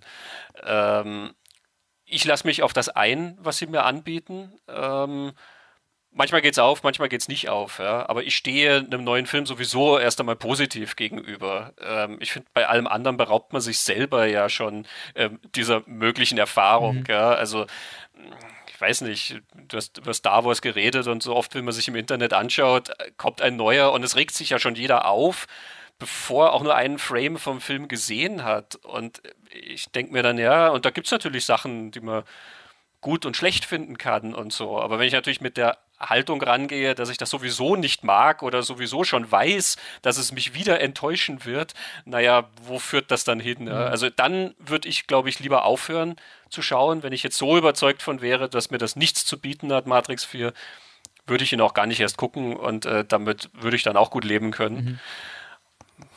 Tja. Ja, es ist dann ein bisschen eine Fear of Missing Out, weil man will halt quasi über das Ganze kommentieren, wo sich gerade alle aufregen und da müssen wir, müssen wir ja doch dabei sein. Ähm, ja, also ich hoffe einfach nicht. raushalten ja, aus all den Diskussionen. Das ist manchmal echt gesünder und ich stelle auch manchmal echt fest bei manchen Filmen, ähm, ich habe viel mehr Spaß dran, je weniger ich ins Internet mhm. schaue. Also mir ist das wirklich bei der Matrix-Trilogie jetzt auch aufgefallen. Also ich, ich wüsste nicht, dadurch, dass es das Internet noch nicht so gab und ich war dann wirklich enttäuscht, dass es nach Reloaded, die haben mir so viele Bücher bestellt, so die Philosophie der Matrix und war dann äh, komischerweise ein Monat nach Matrix Reloaded überrascht, dass ich noch keine Abhandlungen über den Architekten in diesen Büchern lese. Also ich war da wirklich, ich habe geglaubt, wenn da ein Buch rauskommt, dann erklärt es mir Reloaded und musste mich da irgendwie durchkämpfen durch diese Sachen. Und das ich habe mir halt wirklich gefragt, wie hätte ich Matrix 1 bis 3 gesehen, wäre das Internet schon quasi hätte mich bombardiert mit Impressionen, weil wir da einfach wirklich mit diesen drei Filmen eine eigene Welt zusammengezimmert haben. Das war irgendwie sehr bereichernd auf eine Art, weil man halt selber mit dem herumspielt. Natürlich kriegst du Inputs durch Audiokommentare und so Sachen, aber du hast weniger dieses, jemand erklärt dir Matrix und ich hoffe, ho hoffe auch, dass dieser Podcast für die Hörenden nicht ein Erklärungspodcast ist, sondern es waren Anstöße. Also es waren Hinweise, wie ihr Matrix sehen könnt. Ähm, ich hätte eine endlos lange Liste an Plotholes, die keine Plotholes sind. Äh, das bringt aber niemanden was, wenn ich das jetzt abreite. Das macht euch nicht glücklich. Also ihr könnt mich gern anschreiben und wir, ich, ich antworte auf jedes Matrix-Plothole und diskutiere mit euch gern, aber die, die Intention ist schon, schaut einfach diese Trilogie ein bisschen anders. Also geht's da anders rein in dieses Ding. Und vielleicht findet ihr es genauso scheiße wie vorher, aber ich finde, das Wichtige ist, einfach mal eine Option zu bieten, wie du vorher gesagt hast, dass man es halt nicht so sieht wie vorher. Und ich hoffe, dass der Podcast in diese Richtung gegangen ist. Ähm, äh, genug Zeit war es für Anstöße. Ja, ich glaube auch. Ähm, die Frage ist nur, wie geht es jetzt weiter? Was kommt bei euch 2022 auf euch zu? Lichtspielplatz. Beim Lichtspielplatz, so. Ja, also das passt natürlich jetzt überhaupt nicht zur Matrix. ähm, aber wir haben ein ziemlich buntes Programm. Ja. Mal schauen, was kann ich denn anteasern? Ähm, also wir haben einen sehr großen New Hollywood-Klassiker, den wir uns vorknöpfen. Mhm. Ähm, inklusive seiner nicht ganz so beachteten Fortsetzung, ähm, wo wir auch in beiden Fällen einige Interviews haben und ganz, ganz tief eintauchen werden. Ähm, ich weiß nicht, ob ich dazu sagen soll, welcher Film es ist. Die Frage, nicht, wie sehr du preisgeben willst. Nicht, dass so das Twitterverse gespoilert wird vom neuen Lichtspiel. Ja, und dann macht's Bumm und jeder wartet dann irgendwie drauf. Ich lasse es mal bei der Ankündigung. Ich glaube, es reduziert sich jetzt damit ja eh schon auf ähm, nur ein paar Filme, äh, weil ich sage einmal, Heaven's Gate hatte keine Fortsetzung und den haben wir eh schon behandelt, ja. Wo kann man diese Folgen hören? Also wie kommt man dazu? Auf www.lichtspielplatz.at wird es unsere neuen Folgen geben. Außerdem natürlich iTunes und die ganzen Podcatcher und so.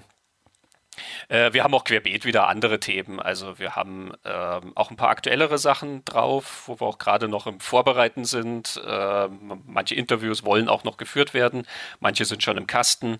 Ähm, wir haben eine spannende aktuelle Doku, äh, die wir jetzt demnächst anpacken. Ähm, auch die mit zwei Gesprächen dahinter. Ähm, das wird geradezu investigativ, was wir da machen. Eine Doku, die es schon gibt oder ihr macht eine Doku? Die Doku ist, ist schon draußen. Ähm, die Folge ist eben noch gerade im Entstehen. Mhm. Es wird nach wie vor ein buntes Programm. Unsere alten Steckenpferde werden natürlich auch weiter fortgeführt werden. Äh, wir haben auch schon wieder einen äh, schönen Horrorfilm ähm, aus der Slasher-Ecke, den wir besprochen haben, ähm, der auch 2022 kommen wird. Also äh, die Folge. Mhm. Ich glaube, weder uns noch den Leuten wird langweilig. Super. Ähm, bei uns geht's äh, weiter mit äh, dem Jahresabschluss-Podcast, wo wir über die Top-Film-Events oder Kino-Events des Jahres reden werden. Ähm, das kommt zwischen Weihnachten und Neujahr in eure Feeds. Äh, das ist die, die letzte Folge vor Weihnachten, somit äh, frohe Weihnachten und äh, schöne Feiertage. Dieses Mal ohne einen Weihnachtssong als Opening. Ist ein bisschen aus der Tradition fallend. Und bis dahin hoffe ich, dass in Österreich sich die Kinolage langsam stabilisiert. Hoffe, dass äh, ihr alle ins Kino geht, Kinoerfahrungen teilt. Vielleicht gibt es in Matrix 1 bis 3 eine Chance. Wenn ja, lasst es uns wissen. Eh alle Social Media Handles flip the truck, außer Twitter, da sind wir flip-the-truck. Und wie gesagt, das Angebot steht, jedes blöde Plothole. Ich diskutiere bei Matrix wirklich auch gern mit Leuten um vier in der Früh beim McDonalds, wie ich am Anfang etabliert habe. ähm, also das ist ein, ein gratis, gratis Service Providing von Flip the Truck. Und da musst du vorher nur noch bekannt geben, in welchem McDonalds du jetzt gerade Ja, stimmt, das ist dann Uhr, damit man dich dann auch dort ansprechen kann. Machen wir einen Livestream quasi.